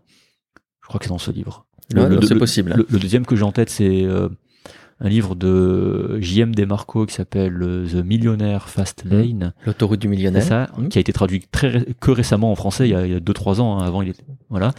Tu l'as aussi. Voilà. aussi. On voit là, il y a une bibliothèque derrière. Mhm. Je vois les livres. euh. Voilà. Enfin, vous, vous avez pas l'image, vous avez que le son, mais là, on est dans le salon de, de Stéphane et il y a une bibliothèque derrière et il y a les livres. Voilà. Euh, ouais, je pense que c'est dans le livre de Tim Ferriss. C'est euh, possible. ouais. J'avais lu il y a longtemps celui-là, mais je crois que c'était Ouais, ça. donc Ouais. c'est, je suis tout à fait d'accord, al- aligné avec toi. Tant que vous pouvez faire ça, tant que c'est possible. Après, avec nos professions, c'est parfois difficile pour les gens qui ont des passions chroniques et qui les suivent en libéral. Mais euh, dans un monde idéal, ça serait, ça serait vraiment bien. Parce qu'au niveau psychique, il y a, il y a pas mieux que ça. hein. Donc euh, le repos, mais voilà. Pas le repos, voilà, la découverte de nouvelles cultures, de ça, nouveaux ouais. endroits, de nouvelles personnes. Et, euh, et j'ai, moi, j'ai la chance d'avoir un, voilà, à mi-temps un roulement sur six semaines. Ouais. Euh, voilà, ça je l'ai pas dit d'ailleurs, c'est que moi je travaille en journée de 11 ou 12 heures. Ouais. Voilà, donc il me laisse beaucoup de journées de, de temps libre aussi Ouais. par rapport à des personnes qui travaillent en 7 heures. Ouais. Et, voilà, mais sur mon roulement de 6 semaines, j'ai des fois une semaine où, complète où je ne travaille pas. Oui, c'est ça quand tu es en 11h, 12h, exactement. Ouais. Et voilà, profiter de ces semaines-là pour, euh, bah pour voilà, pour voyager. Voilà. Euh, bon, bah parfait, c'est très bien. Euh, justement, on parlait de livres. Est-ce que tu as un livre à- que tu as lu à recommander, si tu devais en choisir un? Oui. Alors, ouais. Alors là, Stéphane cherche dans sa bibliothèque. Ouais, ouais, voilà. parce que je sais plus le nom. Euh, tac, tac, tac. Il y en a, il y en a quand même plusieurs. hein. Celui-là est pas mal. Alors il choisit, Alors, là. Je- ouais. vous commande. alors, je, je- alors, ça va être vraiment le livre de- d'Arnold Schwarzenegger, D'accord. ouais, Total Recall. Je l'ai pas lu. Je Ouais. voilà. Ouais, je te le prêterai si tu veux. Qui trace, euh, bah, qui trace son parcours, parce que voilà, euh, beaucoup de monde le connaît en tant que, en tant qu'acteur, euh, mais voilà, il a une carrière euh, énorme et il retrace un petit peu comment il est arrivé là. Il est un, un investisseur immobilier de ses, dès ses plus jeunes années aussi. D'accord. Voilà. Et le, le deuxième livre, euh, c'est Objectif de Brian Tracy, Je connais pas. Donc que je relis moi tous les ans. Voilà. Je le vois là. hein, Il est Ouais. blanc et rouge. Blanc et rouge, c'est ça, ouais. Je vois. Je vois marqué. Mm. Ok. Tu le relis tous les ans? Je le relis tous les ans, Euh, parce que ça parle de comment atteindre ses objectifs ou comment se les fixer. Ça, comme les deux. Les deux. Mm. Et ce refresh te permet de te recentrer, de te refocus? Voilà, au début d'année, je me refais ma, ma petite liste d'objectifs pour l'année. D'accord. Mhm. Ça, c'est important, on n'en a pas parlé, mais euh, euh, les objectifs, oui. Euh, comme on disait, si vous investissez dans l'immobilier pour investir dans l'immobilier sans objectif, ça va pas marcher. Il faut vraiment un but euh, bah, pour vous faire avancer et pour faire pour prendre des décisions cohérentes, en fait, Ouais. et non liées à l'émotion. J'insiste, parce que sinon, bah, vous vous perdez, vous savez plus ce que vous faites. Et non, je, je, je suis aligné avec toi, le fait d'avoir des objectifs. Mais voilà, savoir définir des objectifs, ça s'apprend. On ne l'apprend pas. Mhm. Et c'est vrai qu'il y a des méthodes pour le Ah, il y faire. a des méthodes et, euh. Et notamment, j'imagine que dans. Alors, il y a plein de livres qui parlent de fixation d'objectifs, mais j'imagine que dans celui-là, et ça doit être le cas, comme tu as dit. Donc, euh, ok pour ces recommandations. Donc, euh, voilà. Si- S'il y a deux livres à faire, c'est à prendre, c'est ceux-là. Ouais, pour moi. Ok. Mhm. Euh, sachant que Arnold Schwarzenegger, en fait, je sais que si vous voulez une claque au niveau mindset, euh, état Ouais. d'esprit, vous pouvez le lire. Ça, Ah je oui. sais que. Je connais pas toute son histoire, mais je sais tout- il, il en a bavé quand même avant d'en arriver là où oui, il est oui, il en a vie. Hmm. Donc, euh, bref, voilà, c'est un, combattant, il a jamais rien lâché. Mm. Voilà. Comme toi aussi. Voilà. Ah, pas, euh, pas, pas autant que lui quand on regarde oui, son bon, parcours. oui, euh, oui. ouais. Mais bon, t'as quand même rien lâché par rapport à ton objectif. Donc, pour toi et pour les patients, c'est ça qui est, c'est ça qui est bien. Est-ce que tu as une routine? Euh, non, non, non, j'ai pas de routine puisque j'a- j'adapte un petit peu mes semaines en fonction de mes, mes dispos. D'accord. T'as pas un petit gris-gris, une routine matinale ou même le soir, euh, je sais pas. Non, non, non, je n'ai pas spécialement de routine particulière. Euh, j'ai un petit plaisir euh, perso, j'ai euh, une petite partie de Papayou, je sais pas si tu connais, euh, en ligne. euh, C'est un petit peu comme du, du tarot, mais en plus sympa. D'accord. Ouais. Très bien. Ouais, non, Euh, pas de routine. Qu'est- Qu'est-ce que, est-ce qu'il y a un truc qui t'agace euh, particulièrement? Euh, euh, de pas être franc avec moi. Voilà. Et je Ok. parle ça au niveau des, des locataires. Je suis prêt à entendre euh, beaucoup de choses, mais je supporte pas quand on me raconte n'importe quoi euh, pour me pour pour meubler un petit peu le truc. Mais Ouais. ouais, ouais, non, je c'est vraiment ce qui m'agace le plus. Voilà. Je suis prêt à, à entendre plein de choses. Euh, je suis prêt à être ouvert au dialogue, à trouver des solutions. Mais alors quand quand on n'est pas franc avec moi au départ, euh, voilà, Ok. c'est- ça ferme tout tout de suite. Euh, le plus gros mensonge qu'on t'ait fait, ou qu'on t'ait dit, ou que tu as entendu? Le plus gros mensonge qu'on m'ait dit, ou que j'ai entendu. Eh ben écoute, là je là je bloque. Ouais. Ouais. Moi, j'en vois, je vois pas de gros mensonges qu'on m'ait ouais, ouais, qu'on ait pu me dire. Ok. Moi, j'en, j'en, j'en voyais un qui, qui est peut-être assez généraliste et un Ouais. peu, euh, comment dire, un peu cliché, un peu, un peu cucu, si on peut dire ça comme ça. Ouais. C'est, euh, on, a, on a dû te dire ça à un moment, hein, que c'était difficile. Ah bah ça, ça par contre on me le dit. Euh, Ouais. Au boulot on me le dit tous les jours. Et Ouais. c'est pas forcément un mensonge par contre. Mais, Oui, euh, mais oui, je veux mes dire collègues pour- soignantes, oui. Ouais. oui. Mais je veux dire difficile euh, dans le sens euh, pour des projets ou pour d'immobilier ou pour. Pour l'IMO, ouais, on m'a- dit beaucoup. Euh, euh, oui, mais euh, toi t'as de la chance, on m'a dit. euh, Ouais. Hum, Ça j'ai entendu beaucoup. Voilà. T'as de la chance. Ah oui, t'as de la chance. Et comment tu réagis face à ça? Bon, euh, au début, essayé de convaincre. Maintenant, je, je reste évasif.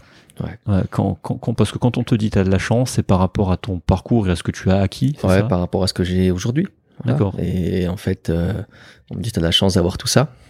Voilà. Bon, bah, effectivement, ouais, j'ai de la chance. Mais c'est pas tombé euh, du ciel. Quoi. Non, là, je pense qu'après les deux heures d'enregistrement, je pense qu'on a compris que c'est pas du tout tombé du ciel. Donc, euh, ok. Ok. Non, parce que c'est vrai, parfois les proches peuvent mettre des freins.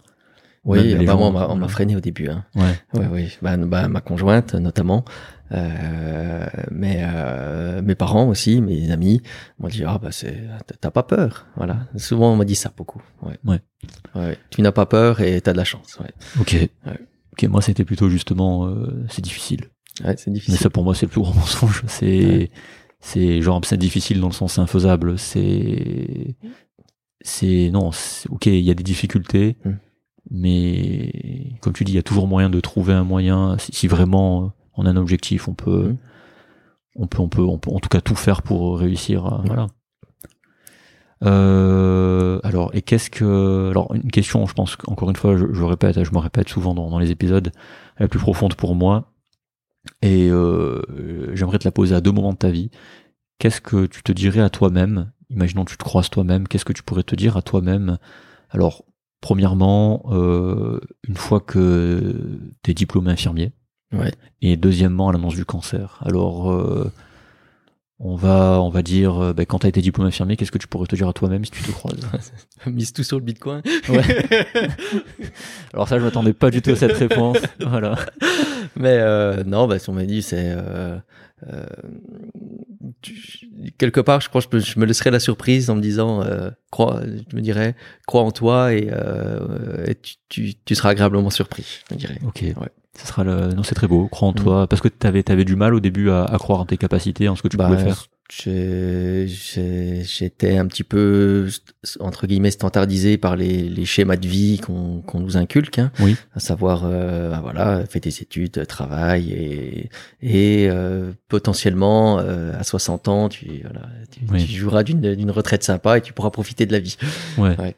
Bon, maintenant, la retraite sympa, si vous faites rien à côté, c'est compliqué. hein. Ça commence à devenir compliqué. Là. Voilà, pour, pour tout le monde, pour les générations, Ouais. même pour notre génération, euh, ceux qui ont la, la, la trentaine, là, Mm.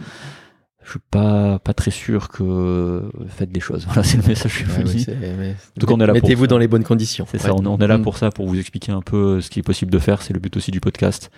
Euh, entre soignants, on, on se dit entre nous, Mm. la, la, la retraite par répartition ne, ne suffira pas. Mm. Et clairement pas. Mm. Voilà. Euh, ok. Et qu'est-ce que C'était quoi euh, T'avais une autre question? Oui, c'est ça. bah, je- ouais, oui, ouais. t'inquiète pas, je te, je te la repose. Qu'est-ce que tu te dirais justement à toi euh, si tu te recroisais après l'annonce euh, du cancer? Euh, bah, après l'annonce du concert, je me dirais euh, tout va bien se passer et euh, et, et malheureusement, oui, je pense que je- mon ischémie, euh, j'ai j'ai eu une petite euh, une petite erreur euh, médicale. Mhm. Voilà, j'aurais dû être mis sous traitement anticoagulant euh, avant. Et du coup, euh, c'est euh, ne fais pas forcément confiance au- au- à, tout- à, à- à tous les docteurs. Voilà. D'accord. Oui. Bon, voilà pour euh, pour les médecins qui nous écoutent. Voilà. Le public est là, mais ça. mais euh, oui, oui, non, c'est bah voilà, c'est une petite. Je pense qu'il il a voulu bien faire en disant qu'il n'y aurait pas besoin. Et, euh, et- Oui, parce que t'étais jeune, Et, et euh, j'étais jeune, euh, voilà, j'avais pas pas pas de soucis particuliers. Et, et moi, j'avais envie de croire ça aussi. Et voilà, c'est Ouais. ça aussi qui a fait que je voulais pas forcément de médicaments. J'avais donné, j'ai eu ma dose et tout. Et voilà. Ok. Eh ben parfait. Euh, et puis euh, dernière question, qu'est-ce qu'on pourrait te souhaiter pour euh, pour la suite? Euh, ben, que mes que mes projets se réalisent, euh, notamment euh, voilà mes projets mes projets de voyage, je sais qui qui vont arriver, voilà progressivement, mais euh, pour la suite, voilà, garder la santé surtout Ouais. et euh, et, et, hum, savourer chaque moment quoi. Voilà. Eh ben, ben, ça sera ça sera le, le mot de la fin en tout cas Mhm. pour euh, pour tout ça. Est-ce que toi tu tu voyais des, des messages à faire passer, des choses à, à rajouter qu'on qu'on aurait oublié ou quelque chose Non, bah te- moi voilà, moi, mon message c'est c'est surtout pour sensibiliser un petit peu tous ceux qui aujourd'hui euh, qui sont jeunes ou moins jeunes, hein, euh, voilà, qui qui ont qui ont une maladie, euh, qui se traitent, euh, voilà, d'aujourd'hui de garder l'espoir. Euh, Il y a de grandes avancées au niveau des des financements bancaires, au niveau des assurances emprunteurs. Il y a le Crédit Mutuel qui a ouvert la voie pour ses clients fidèles entre guillemets de ne plus faire de questionnaire de santé pour ses prêts immobiliers. Et voilà. Et du coup, voilà, la maladie, voilà, elle est, elle est là. Voilà, faut la combattre, mais ce sera pas forcément un frein si vous voulez demain investir dans l'immobilier. Ok. Parfait. Euh, donc on a dit qu'on pouvait te joindre sur Facebook Oui. tout à l'heure. Donc euh, Stéphane Rosé, donc euh, je Mhm. répète R O Z E T. C'est ça. Sur LinkedIn, tu y es mais tu t'y vas jamais. Donc ça sert à. Instagram, tu as pas. Non, je sais pas. Ok, donc uniquement Facebook. Si vous avez des questions, je pense qu'il sera. S'il y a des, voilà. s'il y a des, des investisseurs ou futurs investisseurs franc-comtois, n'hésitez pas à venir sur le, le site Devenir Rentier, vous inscrire pour le prochain repas. Ça devrait avoir lieu au courant juin normalement. Ok. Voilà, on vous accueillera avec plaisir. Le, le, le message est passé. Mhm. Euh, je réfléchis. euh, en tout cas, merci euh, encore une fois, Stéphane, euh, Bah, merci toi, accordé euh, ce moment. Et puis, euh, bah, nous, on se retrouvera bientôt euh, pour un nouvel épisode. Du coup, n'oubliez pas vraiment, encore une fois, merci. Je, je me répète euh, beaucoup dans cet épisode, mais vraiment euh, pour vos écoutes, pour euh, vos messages, pour vos, vos retours, euh, vos impressions, vos conseils, euh, vos 5 étoiles aussi. Ça, ça nous permet de, de, de monter dans le référencement.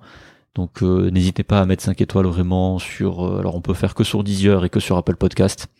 N'hésitez pas à faire ça, ça nous, ça nous fait monter dans le référencement. On a réussi à faire un truc de dingue quand même sur les 30 premiers jours de lancement du podcast, faire, faire 16e en développement personnel en France et en Suisse. On s'attendait pas du tout et en- encore merci.